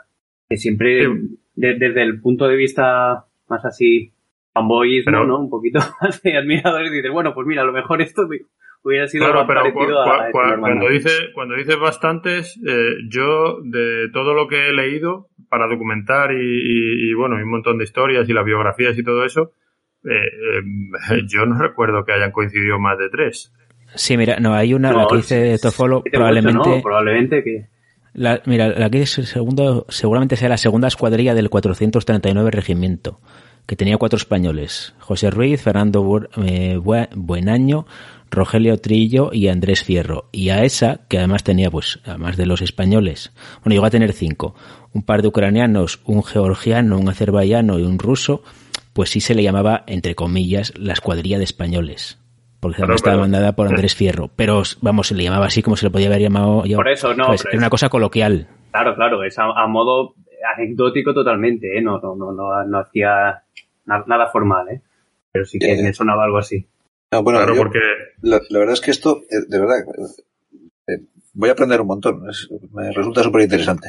No, no, vamos a aprender todos porque es que es, es una cantidad de información dispersa y, que se va entrecruzando que es, es muy interesante. Sí, por ejemplo, hay una unidad de caza, que ahora no recuerdo cuál es, en la, que coinciden tres niños de la guerra, que son Uribe, Lavín y, no recuerdo ahora cuál es el, otro. Me parece que, bueno, y, participan en, eh, desde el final de Stalingrado hasta el final de la guerra, eh, prácticamente están juntos, lo que pasa es que a Uribe lo derriban y... y ¿Lecumberri puede ser el otro? Eh, no, no, es... Aguirre Goicoa, que estaba junto con ellos, eh, se va al frente del norte, se va a Leningrado y allí termina suicidándose en el lago Peipus, casi a punto de, cogerle la policía letona, que eran bastante colaboracionistas. Y, luego, a ver, ahora, ahora lo, voy a ir buscando. Y luego también, pues en, la defensa de, de los campos, de la zona de Bakú, pues allí coinciden José María Bravo y, y Zarauza, ¿no? Eh, van coincidiendo, pero, pero, pero además siempre sirven en un montón de tres, cuatro, no, no, no hay un grupo. En el 273, por ejemplo, en el, en 273 estuvieron, por ejemplo, Pascual Santa María. Hubo, varios que coincidieron también en, los regimientos. yo creo que sí, que hubo ese, esa, lo que pasa que siempre en pequeños grupos de eso, ¿eh? de muy pequeños. Lo que pasa que nunca dio para, yo creo que también por, falta de, masa crítica, nunca dio para formar una unidad propia. Más de que no se hubiera permitido o no, no fueron tantos como. Eso me parece más razonable. Pero vaya, que tampoco había, no, no parecía haber mucha disposición. Ya, ya. Eugenio Prieto era el otro. Estaba buscando Uribe, Prieto y Lavín. Estos coincidieron. Ajá. Bueno, muy bien, pues, pues habíamos dicho que, bueno, que, volaron un montón de aparatos, mm, algunos, pues como ocurre en todas las fuerzas aéreas, hay gente que hace su trabajo y no tiene ocasión de destacarse, no tiene, bueno, pues ocasión o talento y no se destaca, pero otros sí tuvieron grandes condecoraciones, hubo ocho que llegaron a la categoría de AS, volando caza, eh, en, bueno, eso volando caza, volando aviones de ataque bombarderos, pues no hay forma de, de, de, saber si eres as o no, pero vamos, el trabajo es duro, peligroso y, y, muy meritorio. Y bueno, hay más de 20 que perdieron la vida en combate. Eh, los iremos desgranando a lo largo de estos programas, pero vamos, hay varios que murieron en combates aéreos, en accidentes, incluso hay uno que muere en, bueno, eh, en un combate simulado, un entrenamiento, bueno. Eh, Ese es Zarauza, sí. Sí. Y bueno, sea como sea, de los que acabaron la guerra con grandes condecoraciones, muchos siguieron en la Fuerza Aérea Soviética hasta el año 48, en el que ocurre una cosa que es bastante pintoresca y la verdad es que es un poco estrambótica, eh, que hace que todos acaben siendo desmovilizados a la vez.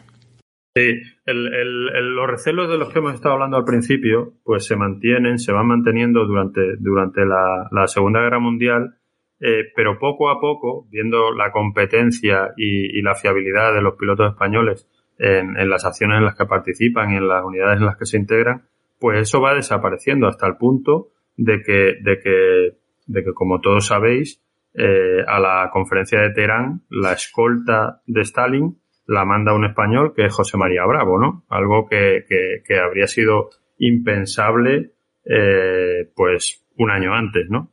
Porque pues no se iba a poner a un extranjero y menos a un español al mando de, una misión tan importantísima eh, y, además que se sabe eh, totalmente que los alemanes conocían eh, lo que iba a ocurrir allí y, vamos, se morían por, por, por acabar con, con Stalin, ¿no? Entonces, eso ocurre así hasta acaba la Segunda Guerra Mundial, los españoles están bien considerados, permanecen en las VVS, ascienden, llegan a cargos de responsabilidad y ocurre lo de, lo de Burgueño, que es lo que vas a, contar ahora, ¿no, Emilio? Bueno, a ver, eh, ocurre una cosa que es que Burgueño, eh, Severino Burgueño, deserta, eh, recuerdo, era un LA7 lo que estaba pilotando Tofolo, un LA9, puede ser. No lo recuerdo, perdón. Sí, bueno, deserta por un motivo que es completamente casi de película. Y es que el hombre tenía mm, tres mujeres, puede ser. Había tenido, mm, creo que tres mujeres. Y, tenía hijos... la, tercera la hija del coronel del regimiento, una historia así.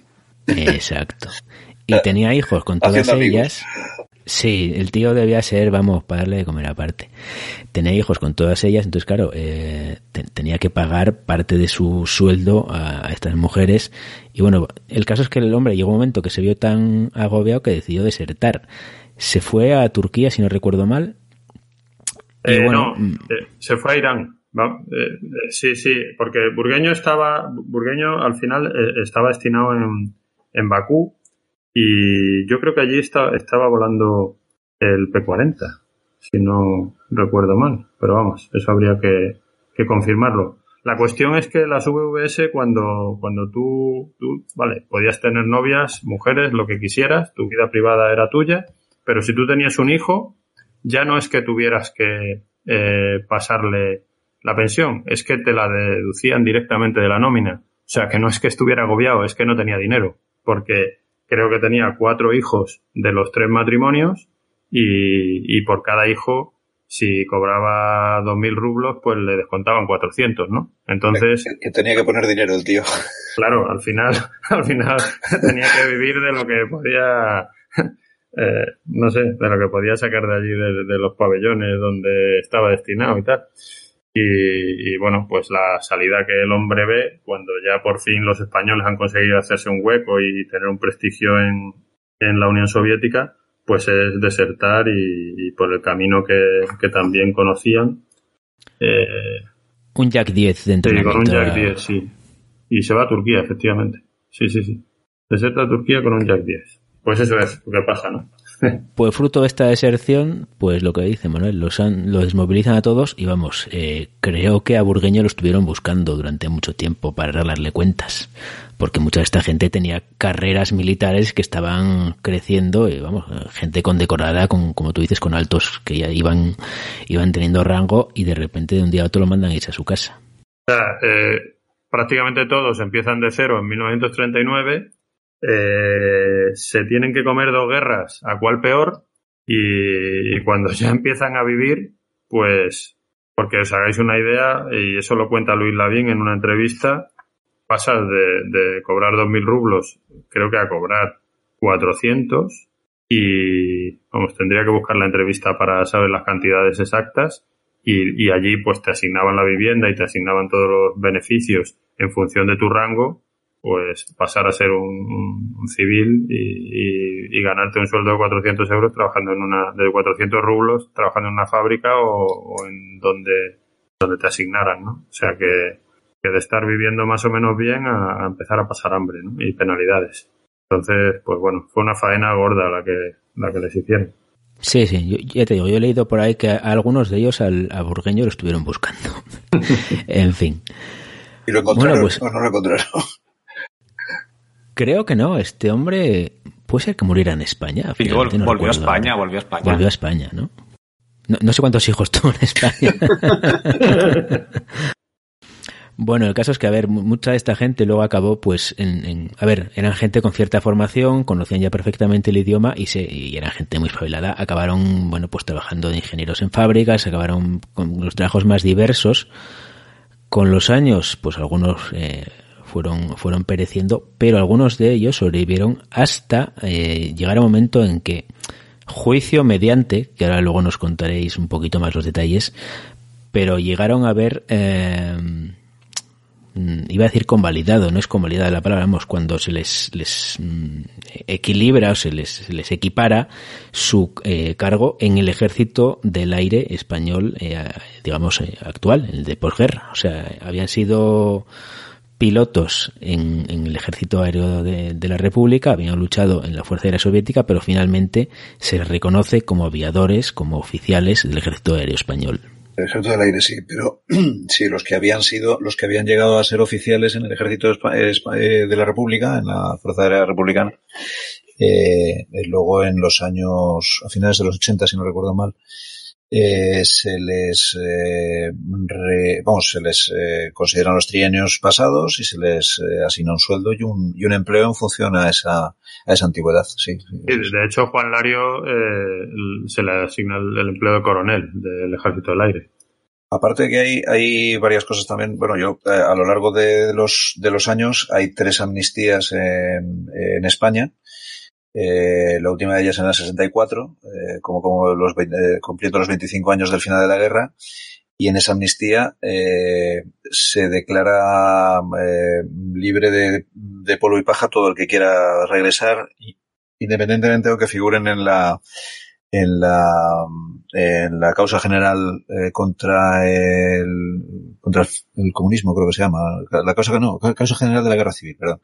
En la causa general de la guerra civil aunque haya este aparezcan allí que eh, juzgados en rebeldía con delitos de sangre en el año 64 eh, se que se da una amnistía general y a partir de ese momento puede volver el que quiera independientemente de, que de, delito de sangre o de lo, de lo que se le haya considerado en esa causa independientemente de que sea cierto o no sea cierto, que esa es otra pero, pero vamos, que, que ya no pone ningún impedimento. Entonces en el 64 hay, hay mucha gente que vuelve. Y yo no sé Larios en qué año regresa, pero sí, sí recuerdo que acaba, vivía, lo, conozco un poco la historia porque vivía aquí en, en el 57 vuelve en el 57. Pues es porque no tendría delito de sangre y entonces pues, no estaba considerado, y entonces eh, se, se ascribió al anterior, eh, al anterior, eh, amnistía. Y estuve trabajando, vivía en Alcalá de Henares y estuve trabajando muchos años en la Pegasus, si no recuerdo mal, de ingeniero. Sí, así es. Así es. Oye, yo os quería preguntar porque eh, es una cosa que impresionó cuando ves las fotos de esta gente con el uniforme de, por ejemplo, de coronel del Ejército del Aire. Eh, ¿qué, tenían que pasarles por la cabeza, no? Porque daros cuenta de que es gente que, entre comillas, em, luchó en contra de esa fuerza aérea. Bueno, claro, fueron exiliados. El dilema, algunos lo comentaban, ¿no? Que tenían el dilema de que, de, que todo el aire al fin y al cabo era, el enemigo, entre comillas. O sea, pero no, para ellos, para ellos había sido un enemigo. Eh, eh, sí, pero en el momento en que pasó eso ya estábamos en plena transición y yo creo que en esos eran momentos en los que había además mucha ilusión porque eso estuviera pasando. Yo, y, además de todas formas, de todas formas, eh, hay que aclarar una cosa. El ejército del aire no existe durante la guerra civil. No, no, no, no, claro, claro. Entonces, sí, pero bueno. el ejército del aire del que estamos hablando, que es verdad que el ejército del aire se crea durante el franquismo y, y después de la guerra civil, pero bueno, ellos no se han enfrentado nunca al ejército del aire. Porque realmente claro, claro, pero bueno. Pero, para ponerlo ya no y raso un poco, también eh, ellos derribaban aviones con la cruz de San Andrés en la cola y se van a volar aviones con la cruz de San Andrés. Bueno, a volar, no, a volarlos. a volar no volar. No volarlos. pero van a estilo uniforme. Pero, yo, yo, yo creo sinceramente que eh, tened en cuenta que ya la edad que tenían estas, estas personas, estos señores, cuando, cuando esto se produce, yo imagino que es una edad en la que la, vida da ya una, una, una perspectiva eh, tal que, que, que, hay cosas que, quiero decir, al final la vida es pasar páginas vas pasando páginas. Eh, van pasando cosas y vas dejándolas atrás, porque si no, si te empiezas a cargar la mochila con esas cosas, pues al final. Y estos, y estos señores tenían, les habían pasado muchas cosas. Y tendrían que tener una mochila muy grande, muy grande si se las, si se lo van guardando todo. Entonces, a mí me da la sensación, o las oportunidades que yo he tenido de hablar con, con ellos, eh, con los miembros de ADAR o con el propio Bravo cuando se integró, cuando vino el, el Mosca a la, a la Fundación Infante Orleans, que estaba allí para recibirlo y demás. Quiero decir que, que yo, desde luego rencor no tenía ninguno. Y por lo menos yo no lo detecté en la, eh, con los que tuve oportunidad de conocer. Y, y, desde luego lo que tenían era ilusión, era ilusión de, de pues eso, de. Eso es. De, de, de, que había una buena época, una nueva época en la que, de la que ellos además podían formar parte y además que, se, que les incluían en, en ella. ¿no? Entonces yo, eh, es que para mí, desde un punto de vista así un poquito poético, para mí es como la, madre patria que recibe a los hijos que vuelven. O sea, recibe y les, les, les reconoce el esfuerzo que hicieron, da igual si eran esta fuerza aérea o eran otra, pero reconoce que son españoles, que son aviadores y que tenían cierto cargo y que, y que vuelven a estar, digamos, en su casa, ¿no? Sí, sí. Bueno, no todos. No, no bueno, vamos a ver. El caso de Luis Lavín me gustaría, me gustaría, eh, eh, lo tenía aquí apuntado para que no, no se quedara en el tintero, porque quería hablar algunas cosas sobre él. Eh, pero bueno, yo un poco antes de, hablar de Luis Lavín, me gustaría, me gustaría hacer una, una reflexión sobre, sobre todo lo que estamos hablando en cuanto a que les podía gustar o no el vestir el uniforme del Ejército del Aire. Al final, estamos hablando de que después de la guerra civil, yo creo que una gran cantidad de la gente que participa en la guerra civil eh, tiene una voluntad de reconciliación que no es posible por la situación política y otros muchos lógicamente no lo quieren y lo que quieren pues es lo que lo que consiguen.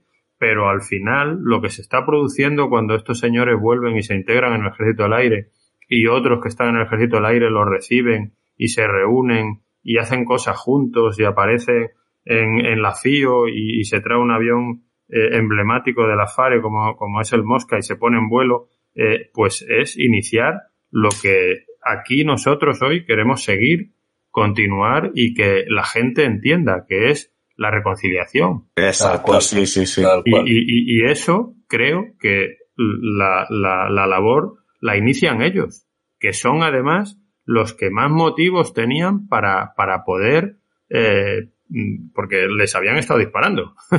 desde la cola, ¿no? Y habían estado viendo también desde ellos el aire. Estado disparando, y también ellos habían, bueno, estoy hablando en general, o sea, yo no sí, hablo sí, solamente. De, de, de, los de la FARC, sino también de los, de los del otro bando, que también les dispararon y algunos los derribaron y hasta cuatro o seis veces, como el caso de Mariano Cuadra, o, o, o, o sea, que, que, que, estamos hablando de, que es gente a la que han querido derribar y además sin ningún miramiento, ¿no? Disparando a, a, a bocajarro, ¿no? Y, y, ellos son los que inician este, este, esta idea de reconciliación que creo que, que, todos eh, queremos, por lo menos los que estamos aquí hoy en estos micrófonos, eh, que, que, se divulgue y que sea lo que al final eh, salga adelante, ¿no? Hombre, yo, yo no diría que lo inician ellos, pero desde luego, eh, porque el hecho de que ellos se les reconozca el, eh, sus empleos y se les, eh, eso no, no lo inician ellos, eso se inicia desde el poder político y, y con una voluntad popular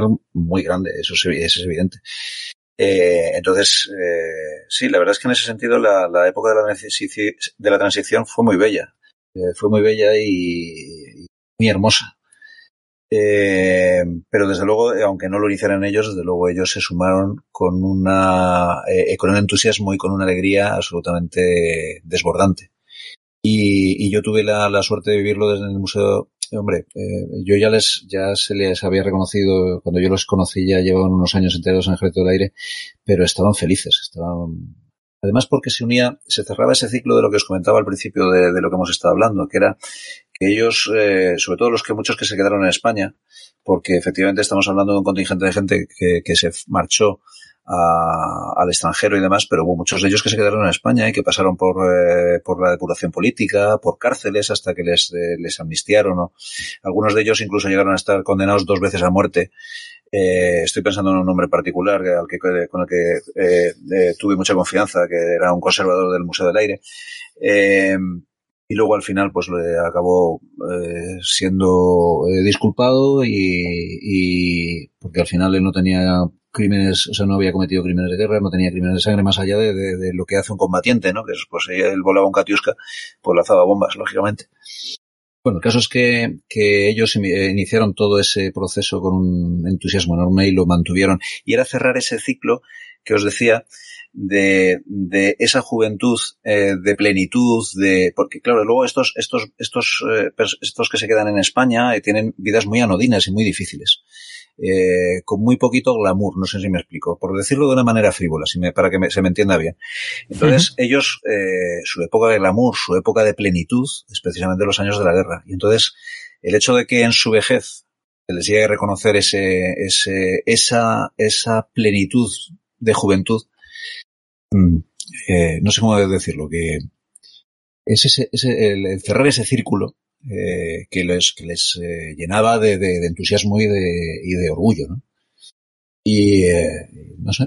Reconocerles lo que habían sido. Sí, claro. sí, claro, pero, pero por eso te digo que, que ya una cosa, eh, eh, una cosa era su plenitud, que cada uno de ellos viví, había vivido y la tenía, o su vida, que cada uno de ellos lo había vivido y la tenía metido en, en esa, en esa mochila que comentábamos, pero ahora además desde el poder político y después de los años se les reconocía esa y se les se les reivindicaba esa juventud ¿no? entonces eh, ellos desde luego estaban entusiasmados yo por lo menos la gente la, con la gente que, que, que los, con los, pilotos y ya miembros de ADAR que con los que tuve oportunidad de, de charlar largo y tendido con muchos de ellos eh, porque además, claro, yo, yo estaba en el Museo del Aire entonces y, claro, era, ellos eran abuelitos ya que venían y estaban, intentaban contarle historias a alguien y su familia estaban hasta el moño de oírle las historias de la, del abuelo y a mí me encantaba. Entonces, pues, eh, pues a mí me, vamos, yo hablé mucho y, con, varios de ellos y, la verdad es que se, se, les cogía cariño porque de verdad que, se les iluminaron los ojos. Entonces, quiero decir, una, una situación de, de, de, lo que os comentaba, de entusiasmo, de orgullo, de,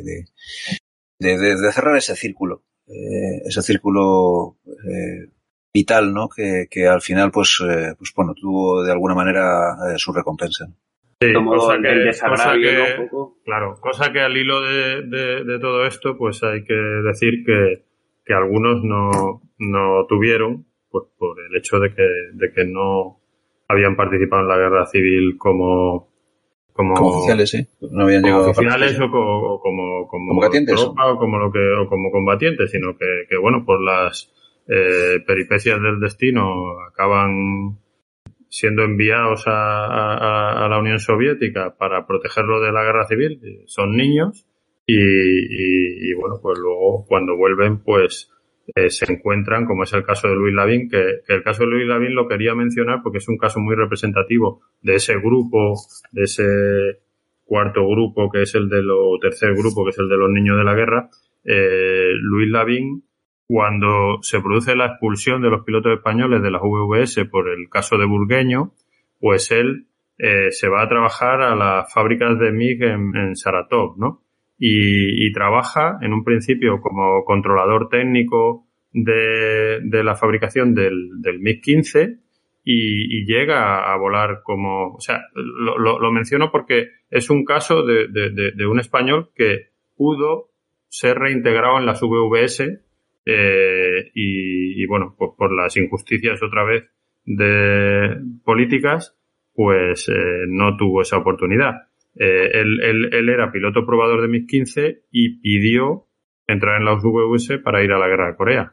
Y cuando se enteran en, en Moscú de, de, que era uno del grupo de, de españoles de las VVS que habían sido expulsados y tal, pues no solamente no le permiten eh, participar en la guerra de Corea, sino que además le, le, le, sacan de su puesto de probador en Saratov y, ya deja de volar. El caso de Luis Lavín, cuando vuelve a España, pues se encuentra eh, con una situación injusta porque se le habían prometido cosas que luego no se cumplen por parte de, de los políticos y, y él, al, al dejar la Unión Soviética. Un, político incumpliendo una promesa, tío, esto es, esto es increíble. Es algo, sí, es, es algo bastante poco habitual, pero bueno, eh, algunas veces ocurre, ¿no? Entonces, pues, eh, él pierde su, su, su pensión de la Unión Soviética, que no era mucho y tampoco le iba a dar eh, para solucionar su vida en España, y, y tampoco se le está esperando continuamente, esperando, esperando a ver si las promesas se hacen realidad y al final eh, muere en España viviendo de Cáritas. Un señor que, que, es uno de esos ases que antes ha mencionado eh, Falque y que, y que bueno, pues eh, tuvo una intervención muy destacada en, vamos, el caso de Lavín, él tuvo que falsificar su documento de identidad para, para poder ingresar en la escuela de pilotos en la Unión Soviética porque no tenía la edad mínima todavía, fue uno de los más jóvenes de ese grupo. Es verdad. Y ahí lo tenemos, ¿no? La injusticia, ¿no? De que, de que un piloto como este, pues termine, bueno, cualquier persona, ¿no? Porque es el caso de muchos niños de la guerra, eh, termine volviendo a su país después de, de, tantos años, ¿no? Porque estamos hablando de 1937 y, y vuelve, pues, los 80, después de más de 40 años. Eh, la volvió en el 58, ¿no? No, en el 59 pasa por primera vez en España y vuelve definitivamente en el 93. Ah, vale. Sí, exacto. El paso por España de, finales de los 50 es muy corto, prácticamente. En fin. Bueno, muy interesante. pues como, como introducción no ha estado mal, ¿no? no está mal, dos horas de introducción. Cortita. Así que, querido oyente, si te ha gustado lo que te hemos contado, prepárate porque viene muchísimo más. Vamos a hablar de todos estos grupos, de todos estos pilotos, ya más largo y tendido, contando cada biografía uno por uno. No, uno por uno, porque son muchos y de algunos no se sabe casi nada. Pero bueno, pasaremos los momentos más interesantes, los, las aventuras que, que les ocurrieron tanto en el aire como en tierra y, seguiremos toda su historia a través, pues eso, desde la Guerra Civil Española hasta el final de la Segunda Guerra Mundial y más allá. Con sus grandezas y con sus miserias, como la vida misma. Como la vida misma y como las biografías de esta gente de esta época, que, que son apasionantes. Desde luego. Bueno, si queréis añadir nada más o nos despedimos ya. Nada, yo simplemente decir eso, que, que tengo la intención de aprender muchísimo y que estoy eh, muy eh, entusiasmado con, el, con la serie esta, muy interesante.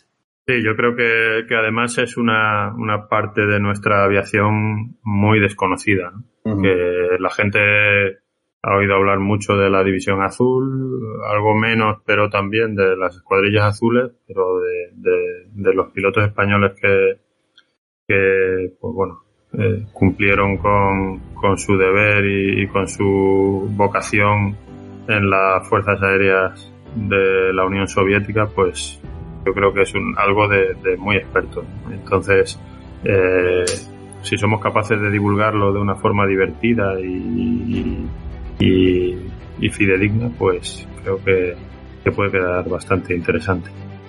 Intentar hacerles un poquito de homenaje de, de lo que se merecen. Pues muchas gracias chicos, Dardo, Frajo, Tofolo y Manuel, de verdad muchísimas gracias por estar aquí. Hacía mucho tiempo que estábamos esperando para empezar a grabar esta serie. No sé cuándo grabaremos ya el primer, eh, el siguiente episodio ya más en detalle, pero prometemos prepararlo lo mejor posible y hacerlo lo mejor que nos quepa. Pues un abrazo chicos, nos vemos el próximo día. Bueno, Emilio, muchas, muchas gracias a ti. Venga, buenas noches. Buenas noches. Venga, muchas gracias a todos, es eh, un placer. Igual, chao. Esto ha sido casi todo por hoy. Te dejo ahora con la introducción a toda esta serie que grabamos hace ya tiempo. Te pido por favor que la escuches si no la has hecho ya. Decirte solo que las músicas son de Gregoire Lurn. Y por supuesto, si te ha gustado el programa y crees que nos lo merecemos, dale a like, corazoncito, pulgar arriba y recomiéndalo a alguien que creas que le puede gustar. Si quieres contactar con nosotros, por favor, síguenos en Twitter, Facebook o en los comentarios del canal de iVoox. Agradecemos cualquier comentario o sugerencia. Venga, te dejo con la introducción, un abrazo y buen vuelo.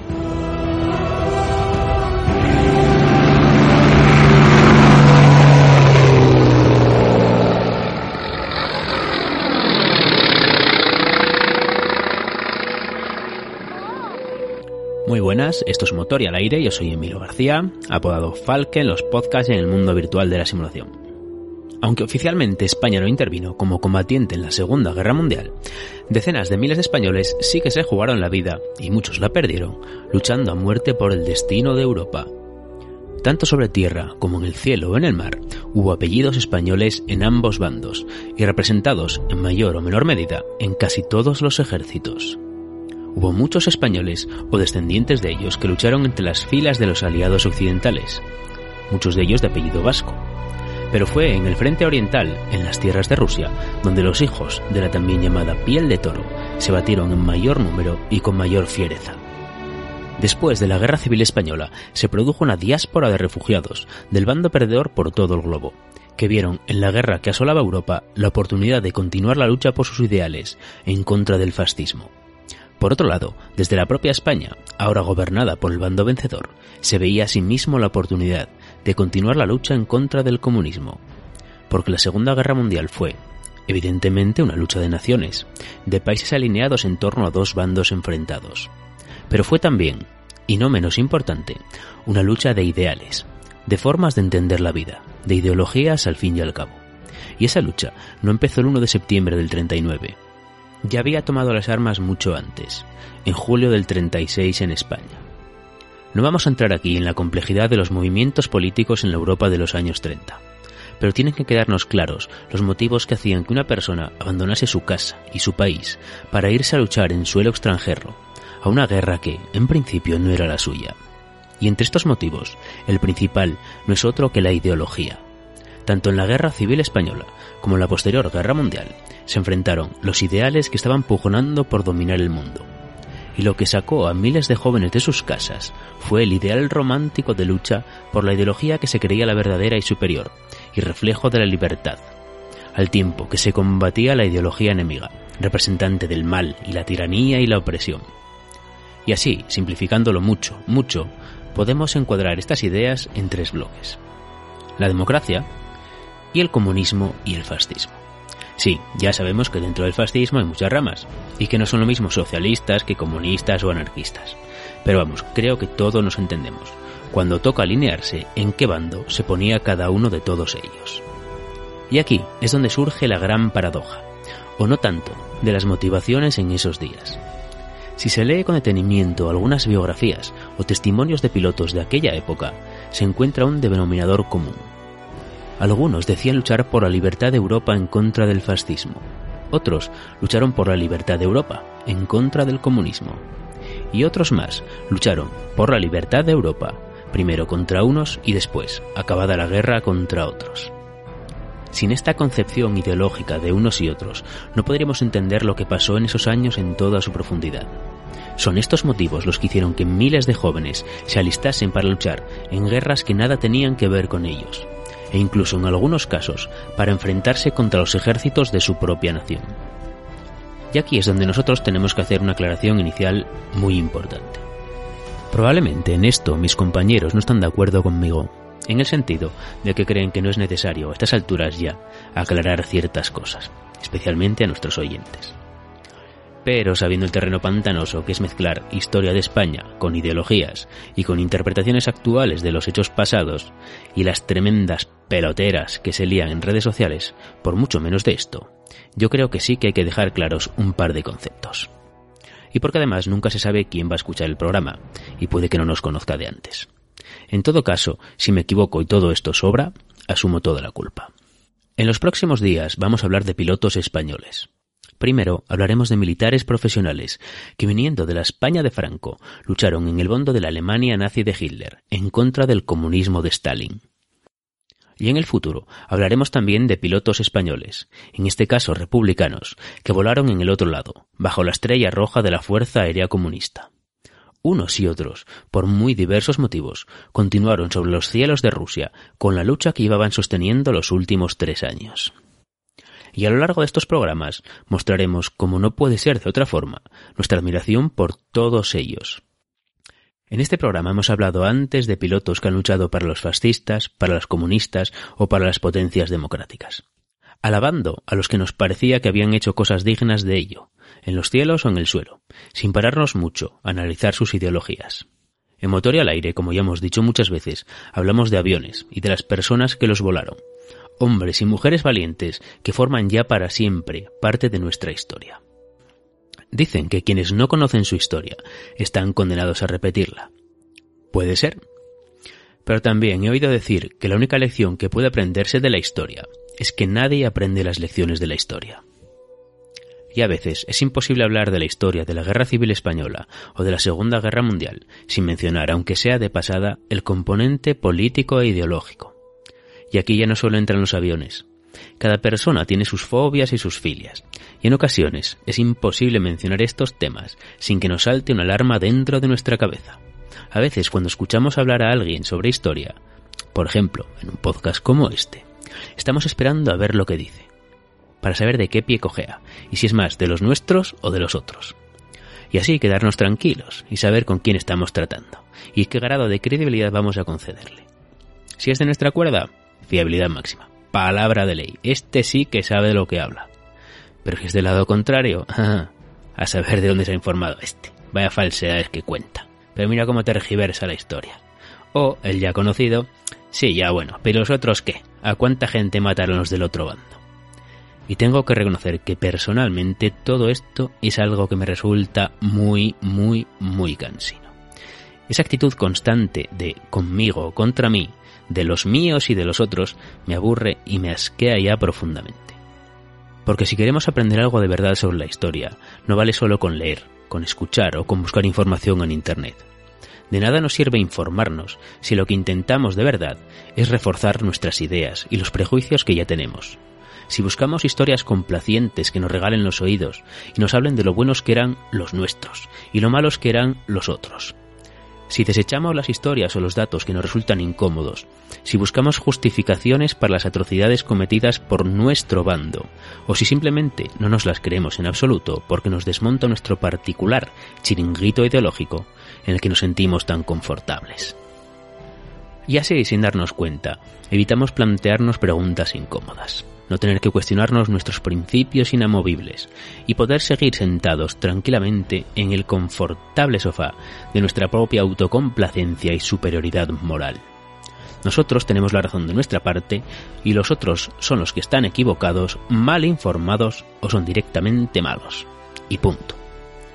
Pero queridos oyentes, ese es un mal planteamiento. Si no acudimos a la historia con la mente abierta, intentando de verdad comprender cómo pensaban y por qué hacían las cosas que hacían, las personas que vivieron hace 70 o 80 años, nunca aprenderemos nada realmente. Y me atrevería a decir que también es aplicable a las historias presentes y recientes del día a día, aunque esa es harina de otro costal. Si seguimos dividiendo al mundo en buenos y malos, absolutos, sin matices, nunca comprenderemos de verdad qué ha pasado antes y qué está pasando ahora. Y seremos incapaces de comprender cómo millones de buenos ciudadanos, personas normales y corrientes, iguales a las que podemos encontrar a día de hoy por la calle, se lanzaron a matarse entre ellos en los campos de batalla de medio mundo. ¿Cómo fue posible que chicos jóvenes o padres de familia se dedicasen a ejecutar prisioneros de un tiro en la espalda? Soltar toneladas de bombas sobre ciudades en las que sabían que vivían familias iguales que las suyas, o incluso intentar exterminar razas enteras o ideologías contrarias y enterrarlas en fosas comunes. Intentar comprender al enemigo, aunque le consideremos un asesino inhumano, no es justificarlo. Es el primer paso para entenderlo y detenerlo y conseguir que esos crímenes no vuelvan a ocurrir. Por eso es por lo que merece la pena intentar entender, más allá de nuestra visión, condicionada por el presente, cuáles fueron objetivamente los hechos y las motivaciones de cualquier conflicto bélico o de cualquier hecho histórico. Y en ese punto me vienen a la mente ciertas frases de George Orwell, el autor de Rebelión en la Granja o 1984, dos obras fundamentales en contra de los totalitarismos. Orwell fue combatiente en la Guerra Civil Española y posteriormente a esta escribió pero lo que me llamó la atención en aquellas fechas, y sigue llamándomela desde entonces, es que los individuos se creen las atrocidades o no se las creen basándose única y exclusivamente en sus inclinaciones políticas. Todos se creen las atrocidades del enemigo y no dan crédito a las que se cuentan del bando propio, sin molestarse en analizar las pruebas. Hace poco elaboré una lista de atrocidades cometidas entre 1918 y 1942 no pasó un año sin que se cometiera alguna en alguna parte, y no había prácticamente ningún caso en el que la derecha y la izquierda creyeran las mismas historias al mismo tiempo. Y lo que es más curioso aún, en cualquier momento se puede revertir la situación de manera radical y hacer posible que la atrocidad totalmente demostrada de ayer mismo se convierta en una mentira absurda, solo porque haya cambiado el panorama político. Posteriormente escribió una frase que lo resume casi a la perfección. No hay delito absolutamente ninguno que no pueda ser tolerado cuando es nuestro bando el que lo comete. Lo realmente triste de esta reflexión es que sigue completamente vigente a día de hoy. Por otro lado, y a propósito de la historia de España, hace mucho menos tiempo que un escritor español dijo, a la hora de enjuiciar esa parte de nuestro siglo XX, conviene arrimarse a todas las fuentes posibles, libros y testimonios directos. No para ser equidistantes, pues cada uno está donde cree que debe estar, sino para ser ecuánimes a la hora de documentarse y debatir, en lugar de reducirlo todo a etiquetas baratas, manejadas por golfos, populistas, simples y analfabetos. Precisamente de eso se trata todo esto. No nos referimos a que haya que ser equidistantes, a considerar por igual a los asesinos nazis que gaseaban judíos en los campos de concentración que a los pilotos aliados que realizaban sus misiones de combate. No se trata de eso. Las atrocidades de unos no tapan las de otros. Los horribles crímenes de los nazis en Europa o de los japoneses en Asia, que suelen pasar más desapercibidos por aquello de que nos pilla más lejos, son innegables, por más que algunos descerebrados revisionistas se empeñen en maquillarlo pero eso no justifica ni por un segundo cualquier atrocidad cometida por un soldado cualquiera del bando aliado. Los crímenes de Katyn en Polonia, los bombardeos sistemáticos de población civil llevados a cabo por los aliados, las violaciones en masa del ejército rojo. Una atrocidad es una atrocidad, sea el bando que sea. Un crimen no tapa otro crimen. De lo que se trata, o al menos lo veo yo, es de intentar conocer los hechos lo más objetivamente posible y valorarlos en su contexto y en su justa medida. Y si hay que ponerse en el lado de alguien, en todo caso, que sea en el de las víctimas inocentes. Dicho todo esto, sí, en los próximos programas demostraremos una gran admiración por estos hombres que volaron en Rusia, bajo la cruz de hierro y la esvástica pintada en sus aviones. Como en el futuro, lo haremos igualmente por quienes volaron bajo la estrella roja y la hoz y el martillo. Todos ellos fueron hombres valientes. Aunque a día de hoy nos parezca que estaban equivocados, todos creían que luchaban por una buena causa y por un futuro mejor, para el mundo y para las generaciones venideras. Independientemente de lo que pensaran, todos se subieron a la estrecha cabina de un avión, metieron palanca de gases a fondo y despegaron hacia el cielo para jugarse el pellejo, para luchar a vida o muerte por las causas que creían justas. Aunque solo sea por eso, merecen que los recordemos. Así que eso haremos, recordar sus vidas y su lucha. Dentro de muy poco, aquí, en Motor y al Aire. Por cierto, esto que ha sonado de música es The Hundred Years War de Gregoire Lourdes.